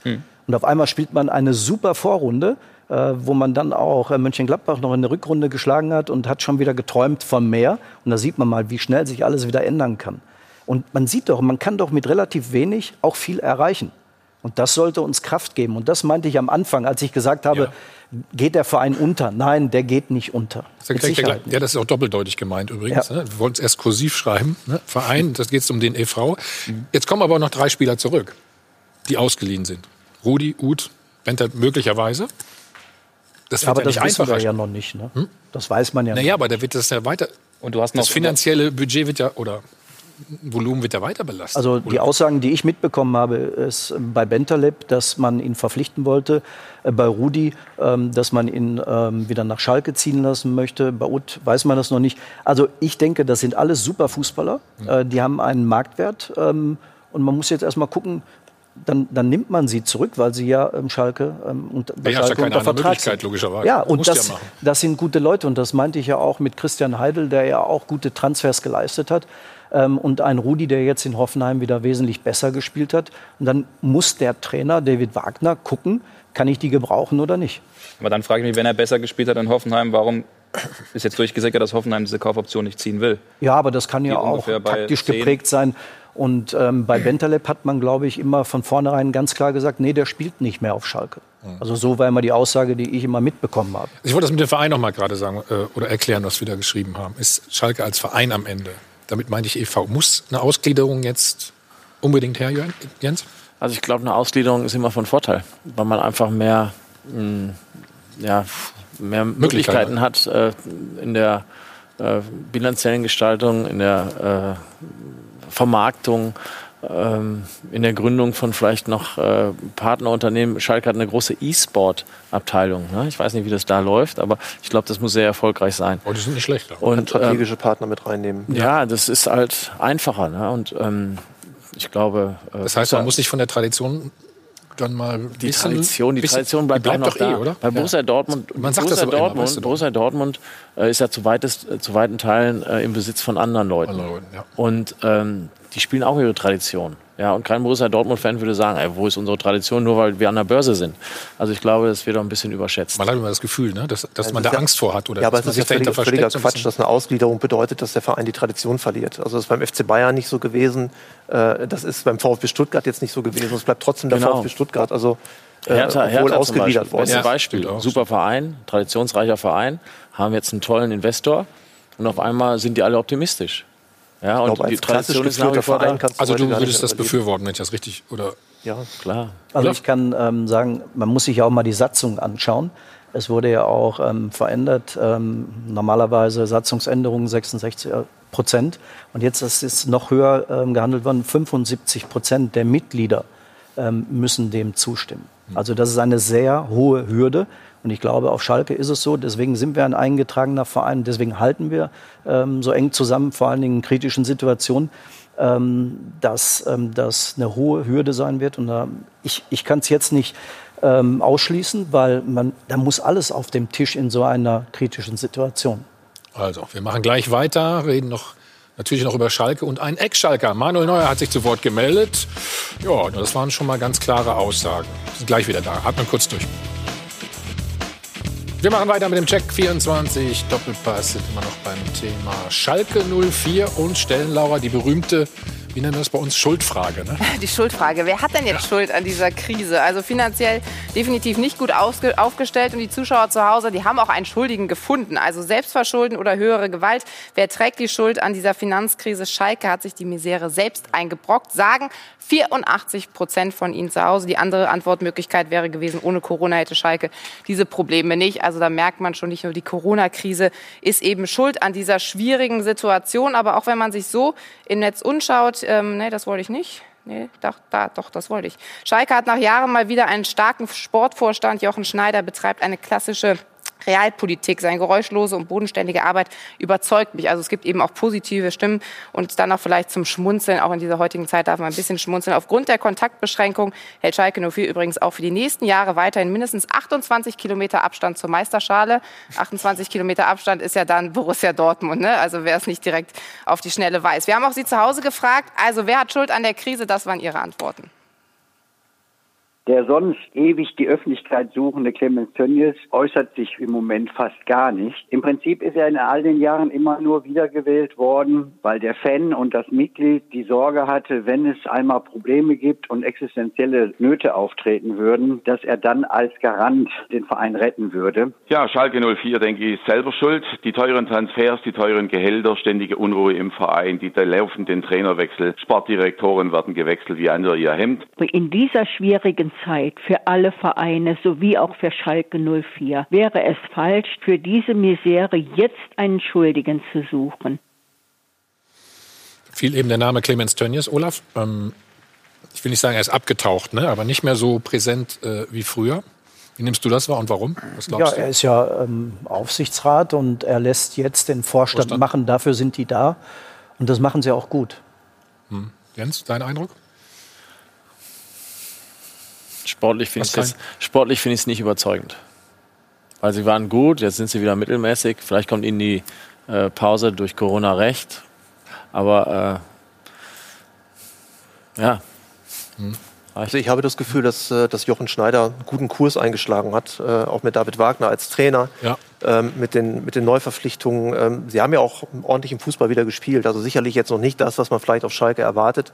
Aber es war auf jeden Fall eine deutliche Verbesserung zur Vorsaison. Gut, eine Verschlechterung war auch schwer möglich. Wollte ich gerade sagen. Aber Jochen war Schneider nicht hat so natürlich jetzt auch das? Problem, dass er mit den Altlasten zu kämpfen hat. Und äh, diese Altlasten äh, müssen ja durch irgendwas entstanden sein. Und da kommt man ganz klar darauf, dass Managementfehler gemacht worden sind. Und zwar nicht nur letztes Jahr, sondern äh, viele Jahre. Viele Jahre auf jeden Fall. Genau. du. Ich glaube, dass die Schalker grundsätzlich aufpassen müssen. Ich hoffe, du bestätigst mich, dass sie in Zukunft eben diese Topspieler, diese Jungen, wie, wie Goretzka oder Draxler eben, dass sie nicht ablösefrei Ja. den Verein verlassen können. Absolut. Ich glaube, das ist auch äh, finanziell Ja. Äh, ein extremer Verlust, den sie da schreiben. Ähm, ich weiß nicht, Nübel glaube ich auch. Nübel jetzt Ja, und, und Nübel auch. Auch noch. Wenn du jetzt diesen Markt auch noch. Also ja, und wenn du diesen Marktwert jetzt mal zusammen oder hochrechnen würdest, hm, dann würde Schalke vielleicht auch ein Stück weit besser Ja, dastehen. aber wir haben gerade mal so überschlagen, ähm, welche Mannschaften haben denn da so einen besseren Wert erzielt, die Spieler immer entsprechend zum richtigen Zeitpunkt zu verkaufen. Also ich glaube, das sind nur die Obersten, die dann auch diese hohen ähm, Preise erzielt haben von 30 bis 50 Ja, Millionen. aber guck zum Beispiel nach ein, zu Eintracht Frankfurt, ein Verein, das Ja gut, eigentlich das war ein etwas besonderer weiter, Fall. Das Freddy war ein besonderer Fall, super. Job, absolut. Ja. Muss ja auch sagen, der, der, Umsatz, ja, der Umsatz auf Schalke ist ja grundsätzlich nicht schlecht. Ne? Du bist bei 275 Millionen jetzt gewesen, 2019, der zweitstärkste, hast aber auch ein Minus von 26 Millionen gemacht. Und wir reden hier über Zahlen, wir reden über 15, 16 Millionen TV-Gelder und am Ende vielleicht Einnahmen zweimal vier Heimspiele. Man ja. hatte auch davor 340 Millionen. Man muss halt in der Champions League spielen. Und wenn Schalke ähm, in fünf Jahren nur einmal Champions League spielt, dann äh, bricht natürlich dann der Umsatz auch ein. Klar. Ja, ist natürlich auch ein hohes Risiko, wenn Ja. du darauf angewiesen bist, dann permanent. Ähm, Das ist der Punkt. wollte noch. Also wir reden immer davon, ähm, dass Schalke Spieler da nicht verkauft hat zum richtigen Zeitpunkt. Schalke ist mit Oder Borussia- verlängert, nicht richtig. Oder verlängert hat, ja. Schalke ist mit Borussia Dortmund hinter Bayern der größte Verein in Deutschland nach wie vor noch. Und äh, Schalke muss in der Lage sein, die Spieler zu halten. Weil wenn ich immer mit der Idee durch die Gegend laufe, ja, das ist wieder ein Talent, der kommt hoch, dann verkaufen wir den, dann werde ich nie mehr gut. Ja, sondern äh, die Leute auf Schalke wollen ja, dass sie wieder um die Meisterschaft mitspielen, ähm, in der Champions League spielen. Aber Jens, warum Und das schaffen, schaffe warum schaffen nicht. Sie das nicht? Ja, gut, ist ja klar, warum. Aber, Nee, warum? Nee, sag doch warum. ja, weil einfach zu viele Fehler gemacht wurden. Ist doch logisch im Sportlichen. Wenn ich immer eine andere Bewertung vornehme der Situation und ähm, einmal wird mir gesagt, äh, Tedesco ist ein Traumtrainer, dann ein halbes Jahr später, hm, ist doch nicht so gut. Ähm, irgendwo muss ich ja auch mal, ich sage immer, wenn ich das Ganze verstehen will, muss ich ein bisschen Ahnung vom Produkt haben. Ja. Es fehlt, es fehlt natürlich auch die Kontinuität in der die ja. sportlichen Führung. Was, man, eben schon was, angesprochen. was, man, was man auch nicht vergessen darf, Schalke hat ja sehr wohl auch gut verkauft. Sané für 50 Millionen, Kehrer für 37 Millionen. Ja, aber das ist trotzdem. die Frage ist dann aber, ist das Geld wieder richtig Genau. investiert worden? Und äh, ich habe ehrlich gesagt nicht den Eindruck. Ja, und das ist, glaube ich, das ist, glaube ich, ein ganz entscheidender Punkt. Wir hatten 2009 äh, schon mal die Situation, äh, dass Schalke in, in, einer, in einer ziemlichen Finanzkrise gesteckt hat. Ja, glaube ich, auch ein, ein Minus von oder ein Eigenkapital im zweistelligen Bereich, äh, Minusbereich gehabt. Aber aus diesen Fehlern hat man nicht gelernt. Und wenn man mal diese ganzen Abfindungen allein äh, hochrechnet, ein Felix Magath, das, das äh, das soll ja 10, 12 Millionen, hatte man gemunkelt, irgendwo gelegen haben. Man hat einen Di Matteo, man, äh, man hat auch Trainer für, für Geld verpflichtet. Äh, ich glaube, bei, bei Markus Weinziel war das dann Breitenreiter wieder, wieder abgefunden. Wenn man das mal alles summiert und sich hochrechnet, ja, und das wollte ich vorhin sagen, wir sprechen über Summen, 15, 16 Millionen TV-Gelder und fehlende, TV, äh, fehlende Einnahmen an, an, an Zuschauern. Ja, wenn man dann mal guckt, ähm, jetzt den, auf dem Weg hierher den Konzernbericht nochmal genauer durchgelesen, äh, Schalke hat 600 Mitarbeiter, kann man sich natürlich auch die Frage stellen, braucht man 600 festangestellte Mitarbeiter in einem Verein? Gut, äh, wächst natürlich alles. Ähm, Schalke ist das ein großer man- Verein, haben wir ja, gerade ja, ist, ist, ist, ist, ein, ist ein Riesenverein. Äh, KPMG-Studie jetzt, ähm, äh, Top 15 weltweit, 770 Millionen äh, wert. Also das ist schon, das, das ist schon eine Bank, ja. Aber wir reden hier über, über Summen, die mir so gering erscheinen, wenn man mal guckt, Personalaufwand oder Personalkosten, 124 Millionen für die, für die ganzen Mitarbeiter, wovon zwei Drittel auf den, auf den Lizenzspieleretat äh, fallen. Äh, Thomas hat die Spieler angesprochen, die verliehen sind, weil man mit denen eigentlich unzufrieden war. Ein Ben Taleb, ein Fährmann, ein, ein Rudi, ein Uth. Ähm, da kommt man allein schon bald auf 20 Millionen Jahresgehalt. Da können die Jungs natürlich nichts dafür. Ja, aber wenn man das mal alles hochrechnet, äh, dann ist natürlich klar, wo man da heute liegt. Und da gebe ich Jörg auch recht. Äh, Realpolitik, äh, Schneider, den ich super finde, und auch ein David Wagner oder ein Reschke, der im Hintergrund arbeitet, die können für diese Altlasten natürlich jetzt nicht so viel dafür. Warum findest du die super? Also ich finde, äh, dass die, ich finde tatsächlich, dass die einen, einen klaren Plan haben, auch, auch äh, in ihrer Ansprache. Ich finde, äh, ich finde, dass David Wagner, ähm, hatte man gesehen, auch in der, in der ersten Saisonhälfte, äh, einen Fußball hat spielen lassen mit einem. Kann man das einem, jetzt schon so beurteilen? Ja, also zumindest in der, in der ersten Saisonhälfte, wo man wirklich die, Nein, die kann man, volle kann Anzahl man an auf Schalke nicht beurteilen, weil dasselbe wurde gesagt mit Heidel und erinnere mich mit daran, äh, an Tedesco Tedesco, als Trainer, wo man auch gesagt Hat hat, das ist gesagt, super. richtig, wir sind auf dem richtigen Weg, das ist äh, nachhaltig, das wird für die nächsten Jahre. Schalke ist ein anderes Spielfeld. Also deswegen kann man heute nicht sagen, Schneider, Reschke und Wagner sind die richtigen. Ja, lass mal noch ein halbes Jahr vergehen oder auch ein Dreivierteljahr. Ich glaube, dann können wir diese Frage Also beantworten. Die können wir heute nicht hingelegt. beantworten. Das kann man Genau, das ich sagen. Wir, Wir wir warten nicht Start ganz so lange. Wir werden das äh, Ja, hat in, in den nächsten auch. Wochen wahrscheinlich Und- und- weiter und Heidel. besprechen. Oder Also- hoffentlich, wenn es mal wieder losgeht. Ja. Und jetzt äh, machen wir einen einzigen Spot und dann kümmern wir uns um einen Ex-Schalker, um Manuel Neuer und seine mögliche. Vertragsverlängerung. Weiter geht's. Manuel Neuer, der hat seinen Vertrag immer noch nicht verlängert. Ja, das ist nicht schlimm. Kannst du jetzt was von Manuel Neuer gleich sagen? Es hieß, äh, er wollte fünf Jahre Vertrag haben und pro Saison 20 Millionen Euro. Das hat die Bayern natürlich geärgert. Doch Manuel Neuer hat jetzt bzw. gestern erklärt, das stimmt so nicht. Die Zahlen sind einfach falsch. Außerdem ist es stocksauer, dass die Vertragsdetails plötzlich öffentlich bekannt geworden sind. So schaut's aus. Dicke Luft beim FC Bayern. Manuel Neuer und der Club streiten um die Vertragsverlängerung. Und zwar ziemlich öffentlich, ungewöhnlich öffentlich.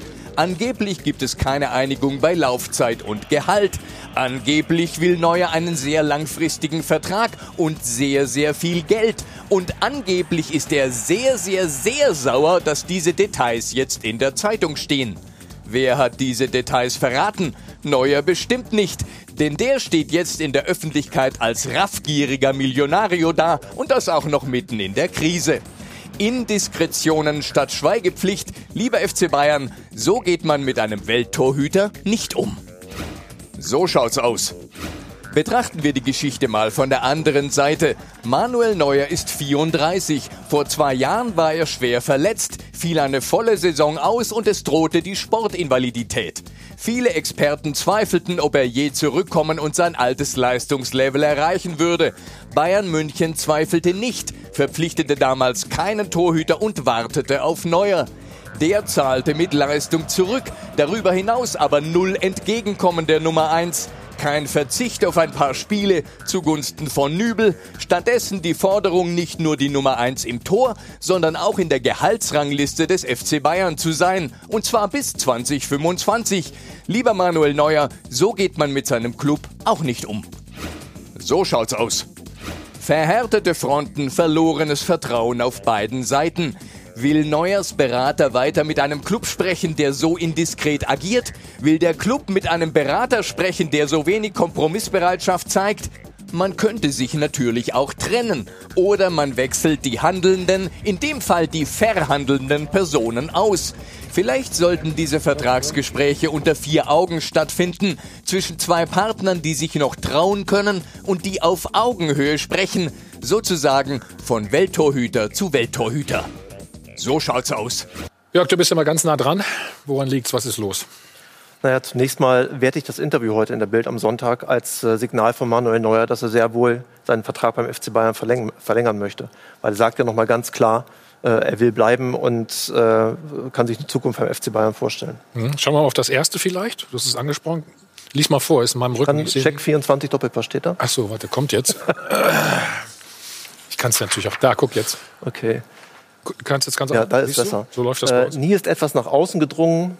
Äh, jetzt aber stehen ständig Details aus den aktuellen Gesprächen in den Medien, die oft nicht einmal stimmen. Das ärgert mich. Das kenne ich so nicht beim FC Bayern. Wie würdet ihr das äh, interpretieren, Stefan? Hau raus. Also ich sag mal, wenn die Zahlen. Ich bin ja kein Journalist.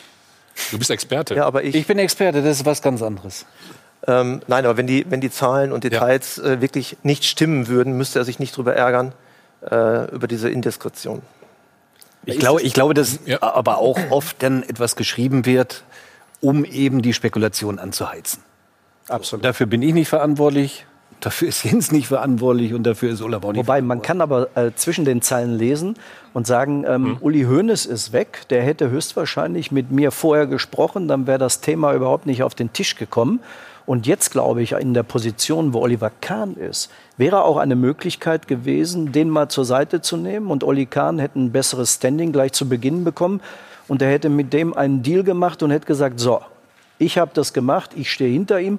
Dass es nicht fünf Jahre sein müssen, da sind wir uns alle einig. Wobei der Jens ist ja da der absolute Spezialist, ähm, ob das nötig ist. Wenn ich der Neuer wäre, mit Wieso der ist er der Vita- Spezialist? Ja, weil er der Weil er immer so auf- lange Verträge auf hat? Augenhöhe ähm, mit Manuel Neuer ist und äh, was das äh, reine äh, Torwart ähm, Spiel Torwartklasse betrifft. Und ich wollte sagen, so, wenn ich okay. der Neuer wäre, der Vertrag läuft noch ein Jahr, dann würde ich nur noch ein Jahr machen. Dann sollen sie ihm mehr Geld geben für das eine Jahr und immer von Jahr zu Jahr entscheiden. Und wenn er dann noch mal mit 6, 37 ins Ausland will, soll er das machen. Aber diese fünf Jahre, und die sind höchstwahrscheinlich gefallen und rausgekommen, und deswegen ist er so sauer. Ja, aber gut, du verhandelst ja im Moment noch darüber. Ja, klar. ich kann ja trotzdem sagen, äh, Ja, ich glaube, die ja. Laufzeit. Also ich war ja auch nach, de, nach meiner Rückkehr zum FC Bayern 98, ich hatte einen Dreijahresvertrag. Ähm, die drei Jahre waren dann irgendwann um. Dann kam der Uli, hat gesagt, du Stefan, wir wollen für ein Jahr verlängern. Und dann habe ich gesagt, ja, wo ist das Problem? Machen wir nächste Woche an der Sebener. Wie alt warst du denn da? Ja, da war ich auch auf dem Weg so auf 2, 33. über 30 als auf jeden Spieler. Fall, ja, also Spieler und Torhüter ist ja nochmal Feldspieler, ein Unterschied. Feldspiel- Feldspieler. Ähm, ich, ich würde jetzt in dem Falle auch sagen, fünf Jahre ist für mich extrem. Im Alter von 34, obwohl Torhüter durchaus bis Ende 30 spielen können, überhaupt keine Frage. Und das glaube ich auch bei Manuel Neuer. Nur vielleicht auch als Spieler selber, dass man sagt, ein Jahr würde reichen oder, oder vielleicht auch plus Option, du kannst ja verschiedene Dinge in den Vertrag reinschreiben, ist vielleicht auch gar nicht verkehrt für einen Manuel Neuer, weil vielleicht gibt es nach dem FC Bayern auch nochmal Optionen irgendwo im Ausland, die mega spannend sind, die du dann nicht ziehen kannst, weil du eben fünf Jahre dort unter Vertrag stehen Wie, lang, würdest. wie lange hast du gespielt jetzt? Bis zu welchem Alter? 41. Hm? 41. 40 und 41. dann nochmal und Also dann nochmal. Bei Stuttgart am Ende? Trotzdem, Jörg sagt, Da bin ich nochmal zu Arsenal. Trotzdem äh, sagt Manuel Neuer, aber die Zahlen stimmen einfach nicht. Naja, man muss sich ja die Dimensionen mal vor Augen Bei Thomas führen. Müller zum Beispiel kam gar nichts raus. Oder hast du da irgendwas mitbekommen? Er wurde verlängert.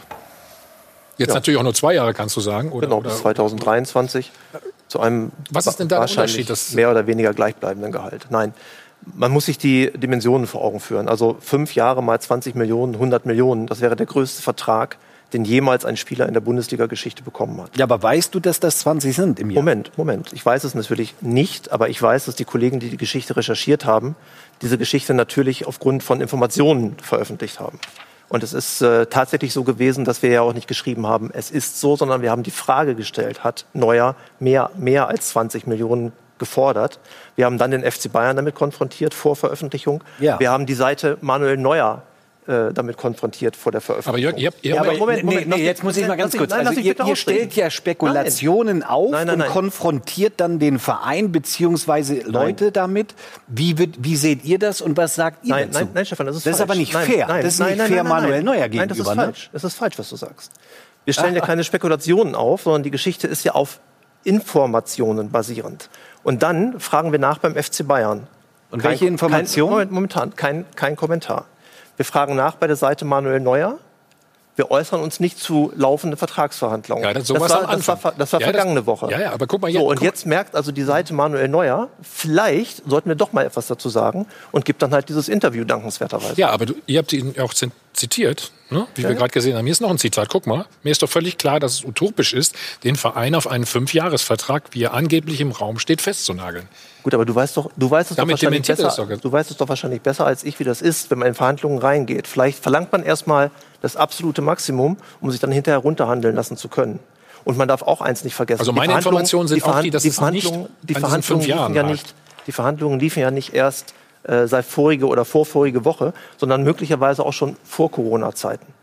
So, und dass man dann vielleicht mal das Maximum skizziert, um dann eine, eine Gesprächsgrundlage zu haben, ist auch ein ganz normaler Verhandlungsvorgang. Aber kann, Jens, kannst du, kannst du verstehen, ich will, wir wollen, aber- wissen ja nicht, ob die 20 Millionen jetzt wirklich genau sind. Ne? Ähm, jetzt sagt man beim FC Bayern, wir haben einen Weltklassemann vorne und einen Weltklassemann hinten. Ähm, Also das und erste dann haben wir noch ein paar andere dazwischen, die zum Beispiel aus dem, Ausland, aus dem Ausland kommen. Die verdienen aber wesentlich mehr als die beiden, die Weltklasse sind. Kannst du dann nicht verstehen, dass man auch sagt, anstelle von Manuel Neuer, so, also ich möchte auch ein bisschen mehr haben oder ich möchte Natürlich kann ich das verstehen. entsprechend Ich meine, es, ähm, aus eigener Erfahrung kann ich sagen, äh, wenn er fit bleibt, kommt er jetzt eigentlich in das beste Alter. Ja, weil ähm, du hast dann Erfahrung, dein Auge hat einfach die Situation tausendmal gesehen und mehr als jetzt beim 21-, 22-Jährigen. Und ähm, das ganze Paket wird fantastisch, also von der Leistung, wenn er fit bleibt. Ne? Und insofern, ähm, der ist ja nicht blöd und seine, sein Management ist Nee. auch, ist auch äh, clever.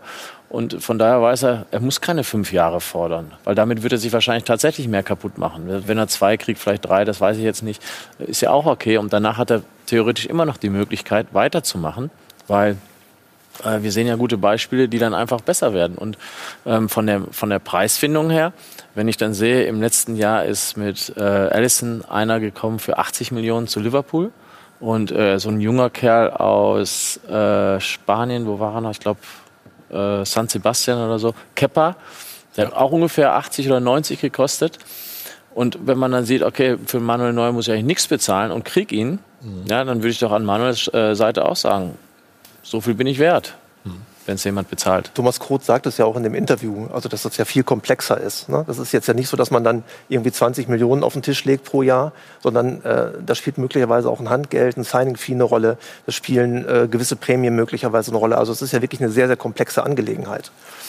Ähm, Nochmal, also ich finde, dass Manuel Neuer mit diesem Interview Verhandlungsbereitschaft äh, signalisiert, dem FC Bayern signalisiert, dass die Fronten eben nicht äh, festgenagelt sind, dass er sie nicht auf diesen Fünfjahresvertrag festnageln möchte. Und er sagt ja auch noch mal ganz klar, dass er bleiben möchte beim FC Bayern. Und ich gehe ehrlich gesagt davon aus, dass sie sich irgendwo in der Mitte oder aber bei zwei Drittel treffen und dass Manuel Neuer seinen Vertrag beim ja, FC aber Bayern dann verlängern dann erst recht die Frage, warum ist die Situation so verfahren oder so verzwickt? Das ist ja das. Jetzt kommt doch vielleicht sagt, noch hinzu, wir jetzt wollen macht ihn ja- behalten und er will bleiben. So. Alexander Nübel macht ja jetzt, kommt ja jetzt ins Spiel. Wer hätte gedacht Ja. vor ein paar Monaten, äh, dass auf einmal eine Diskussion um Manuel Neuer entsteht? Weil jetzt würde ja der Wechsel, den wir ja alle nicht verstanden haben, von Alexander Nübel, der geht nach Bayern als zweiter Torwart und der verlängert jetzt Minimum für zwei Jahre, sagen wir jetzt mal. Ähm, was soll das für einen Sinn haben, wenn jetzt Manuel Neuer Abwanderungsgedanken hat? Vielleicht hat er das durchblicken lassen und er hat ja auch gesagt, es, sind, es ist ein anderer Wind beim FC Bayern, seitdem Uli Hoeneß nicht mehr die Strippen in der Hand hat. Und er hat ja auch gesagt, er war enttäuscht in den Gesprächen, äh, die sein Manager geführt hat. Und es waren wohl höchstens nur zwei, drei am Tisch. Und einer muss ja wohl was gesagt Aber haben. Olaf, Sonst wären die Informationen ja nicht da. Ne? Würdest du dich nicht auch wehren, wenn du jetzt, äh, du, du wirst ja als Spieler oder in dem Fall Manuel Neuer als Buhmann so ein bisschen in die Ecke gestellt. In der heutigen Zeit äh, will er so und so viel Aber Geld völlig unnötig. Ich habe ja vorhin gesagt, der Uli Hoeneß hätte das schon längst äh, geklärt gehabt. aber, aber nochmal, die Geschichte wäre ja relativ passiert. einfach zu lösen gewesen, als wir vergangene Woche nachgefragt haben. Sowohl bei Bayern als auch beim äh, Management von Manuel Neuer bei Thomas Kroth. Was für ein Interesse hat denn Bayern, dass es rauskommt? Wenn es denn so war. Weiß ich nicht, da müsste man halt die Leute fragen, die es äh, haben durchsickern lassen. Keine Ahnung. Ich dachte- ich dachte, du fra- du sprichst mit allen da. Hennes, ich sage nach wie vor, Ja, bitte. dass also Informanten, Informationen, die ihr dann, aber die überprüfen. dann habt, die ihr überprüfen müsst, ist ja auch eure klar. Pflicht, logischerweise. Das ist Job, ja? ja. Das ist euer Job, ganz klar. Ähm, aber damit kannst du natürlich dann Spieler unglaublich unter Druck setzen. Also im negativen Sinne. Ich habe das zur Genüge erlebt in meiner Karriere, Jens auch äh, zum Teil. Ähm, und dann noch in der heutigen Zeit der Corona-Krise, ja, wo, wo es viele Unternehmen und so weiter unglaublich schwer haben und auch in Zukunft haben werden, dass dann so eine Summe, also ich kann mir nicht vorstellen, dass Manuel Neuer, Thomas Groth oder der FC Bayern jemals irgendeine Summe X an die Öffentlichkeit gegeben haben. Niemals im Leben. Und schon gar nicht in der heutigen Zeit.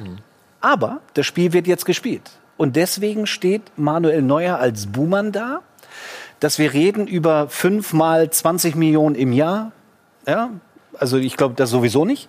Äh, Und er muss sich ja rechtfertigen. Was soll er, wegschmunzeln kannst du das nicht. Und, und das ist dann das Spiel er der, Medien, eben zu sagen, wir spekulieren mal etwas, bringen mal etwas an die Öffentlichkeit. Die andere Seite muss früher oder später antworten auf das, was wir geschrieben haben.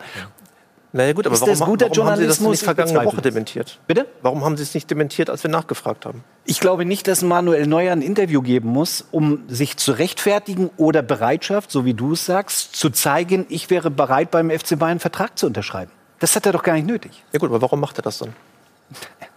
Weil eben diese Summe Weil X jetzt in diese Ecke kolportiert gestellt wurde in einer Situation der Corona-Krise, wo, wo alle aufschreien und sagen, das kann doch, das ist doch nicht der Manuel Neuer. Deswegen macht er das. In der Regel funktioniert es ja so, wenn ich als Spieler ein neues Angebot habe ja, und kein zweites, dann habe ich ein bisschen Druck. Wenn ich aber ein zweites Angebot habe, was ähnlich gut ist, dann bin ich entspannt. Ich weiß jetzt nicht, wie es sich jetzt Was würdest du verhält. sagen? Ist er jetzt entspannt oder ist er nicht entspannt? Das muss natürlich Ich noch würde erklären. sagen, er ist entspannt. Ja, glaube ich auch. Glaube ich auch. Also, ist relativ leicht. Laura, was sagen denn unsere lieben User im Netz dazu. Ja, man merkt definitiv, dass der Zeitpunkt halt, wenn man 20 Millionen Jahresgehalt hört, äh, genau der falsche ist eben in dieser Corona-Krise. Und deswegen sind eben auch viele, haben Unverständnis eben für diese Wahnsinnssumme, die da immer genannt wird. Hier zum Beispiel, ich finde in dieser Zeit 20 Millionen pro Monat zu Monat. verlangen, ist ein, um, was habe ich gesagt? Nee, es steht da pro Monat, aber 20 Millionen pro Äh, Monat. pro Monat ist falsch, ja, pro Jahr wohlgemerkt. Also pro Monat, das wäre, äh, da, da könnten wir noch mal ein bisschen mehr diskutieren, glaube ich. gerade. Pro Jahr zu verlangen ist ein Affront gegen die Gesellschaft und Leuten im Gesundheitsschutz für Krankenschwestern, die lang nicht so viel verdienen und äh, ja, die verwöhnten Fußballprofis, das sagt man ja dann auch immer so gern. Also wir merken schon, da ist so ein bisschen Unmut eben zu spüren und äh, falls Sie noch mehr Infos und Statements von Manuel Neuer lesen wollen, gar kein Problem, klicken Sie sich rein unter sport1.de, da finden Sie eben viele Aussagen, die er in heute in der BAMS getätigt hat. Aber ich finde an der Stelle, man kann jetzt Manuel Neuer nicht vorwerfen, wenn man zweifacher Welttorhüter oder der vierfacher, ich weiß es gar nicht, äh, ja, dass er eben, Vier, ne? dass er eben für seine Leistungen, für, für seinen letzten großen Vertrag eine Summe aufruft, die bei den Bayern an einem Top-Niveau, ich will nicht sagen normal ist, aber so krank ist das System ja mittlerweile und die Gehälter. Das ist ja für einen Verein wie den FC Bayern ja fast schon Usus, will ich sagen, ne? dass man zumindest 15 Millionen irgendwas in der Range zahlt. Und ihm das jetzt vorzuwerfen, ähm, ist Das natürlich wirft, das wirft mir keiner vor. Also ich finde, das kann ja, man gut, aber kann, wenn, wenn man so die Ja, User-Kommentare ja, okay, sich irgendwie gut, da- durchliest, da- ne, da und was die Fans recht, aber, sagen. Ähm, ich finde, man kann es ihm nicht vorwerfen. Da gebe ich dir recht. Weil solange es der Markt hergibt und solange Vereine bereit sind, das zu zahlen, sich das leisten können, äh, ist das okay. Wobei es natürlich auch moralisch äh, diskussionswürdig ist, gar keine Frage. Aber es ist halt der Markt. Die Frage wird halt sein, ist der Markt nach Corona noch so, dass du diese Summen zahlen kannst? Also erstmal finde ich, das System ist nicht krank, weil sonst könnte man die Summen nicht bezahlen.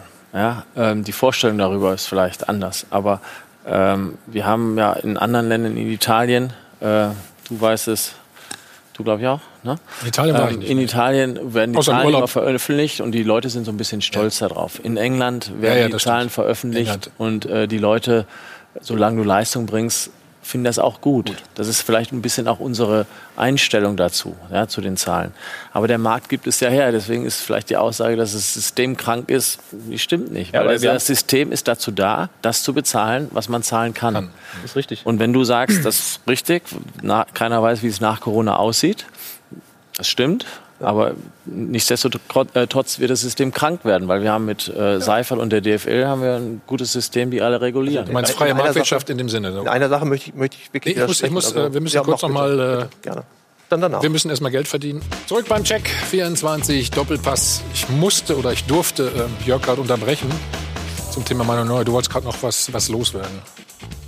Ja, wie, gesagt, ich wiederhole mich gerne. Ähm, für mich ist dieses Interview, was er letztendlich heute in der Bild am Sonntag gegeben hat, ein klares Signal an den FC Bayern, äh, dass die Fronten nicht verhärtet sind, dass er Okay. verhandlungsbereit ist und ich gehe fest davon aus, dass er verlängern wird bei Bayern. Jens, wie wärst du damit umgegangen? Mit so einer Indiskretion, wie man so schön sagt. Ja, ich kann verstehen, dass natürlich das Vertrauen da ein bisschen gestört wird. Und ich weiß jetzt nicht, ob äh, Karl-Heinz Rummenigge das macht oder äh, Brazzo oder ja, der Oliver, das kann ich nicht sagen. Aber äh, wenn da irgendwo was rauskommt, dann ist es immer schade. Stefan und ich waren gerade zusammen auf Toilette, hätte ich beinahe gesagt. Das stimmt sogar. Äh, wir haben uns auch darüber unterhalten, dass man dann wirklich auf das Geld noch reduziert wird. Ne? Das ist dir passiert, mir Ja, ich habe passiert. Ne? hab dir zwei Beispiele genannt. Vertragsverlängerung damals äh, 94, 95 Borussia Mönchengladbach. Also es wurde gar nicht mehr sportlich diskutiert oder begründet, sondern es wurde dann geschrieben, Stefan Effenberg verdient diese Summe. Und damit tritt natürlich eine riesen Diskussion los, die von, von Hamburg bis nach München oder Garmisch-Partenkirchen geht. Dasselbe der Vertrag Bayern München. Nicht der sportliche Wert, nicht die Begründung, nicht erklärt das Sportliche, sondern Stefan Effenberg, Spitzenverdiener bei Bayern München mit dieser Summe X. Und damit wirst du konfrontiert und das ist halt. Hat aber gestimmt, oder? Na, natürlich stimmt das nicht. Ach so. Natürlich stimmte das nicht. Aber das ist dann euer Job, um eben Diskussionen anzuschieben, was ihr jetzt auch in dem Fall Neuer gemacht hat, habt. Ähm, und und pff, wir werden es nicht ändern, weil das werdet ihr immer machen. Und, und, aber ich finde es halt nicht, nicht, nicht okay. Damit ist auch gut für heute, muss man sagen, was das angeht. Ne? Wir Nee, haben hab noch Sicherheitsabstand was. auf Toilette Nein, gehabt. Quatsch. Übrigens, Laura ist noch mal abschließend dran. Ja, wir korrigieren uns erst einmal. Sie wissen ja, wir beim Doppelpass und auch bei Sport 1, wir geben immer mehr als 100 Prozent. Und genau das ist uns auch unterlaufen in der Umfrage. Ja, das waren nicht 109 Prozent oder so, die da mitgemacht haben. Nein, das waren Zahlendreher.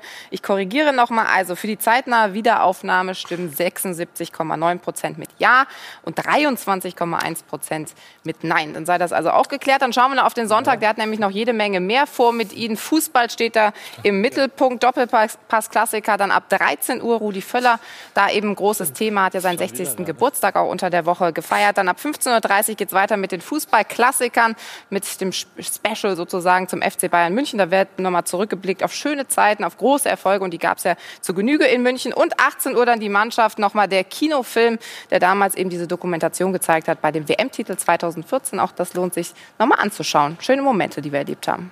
Dankeschön, Laura. Ich habe das Bier schon in der Hand. Muss man sich gleich angucken mit Rudi Völler. Ne? Es ging um dich und äh, ja, Lothar, Lothar war dabei und äh, Oliver Kahn. Ja, ja, spannende Geschichte. Auf jeden Fall. Also vielen Dank. Schön, dass ihr da wart. Nächste Woche Christoph Daum, Robert Wohl, Schäfer Wohl. bei uns im Doppelpass. Bleiben Sie gesund wie immer an dieser Stelle und vielen Dank fürs Zuschauen. Alles Gute und viel Spaß jetzt mit den Klassikern.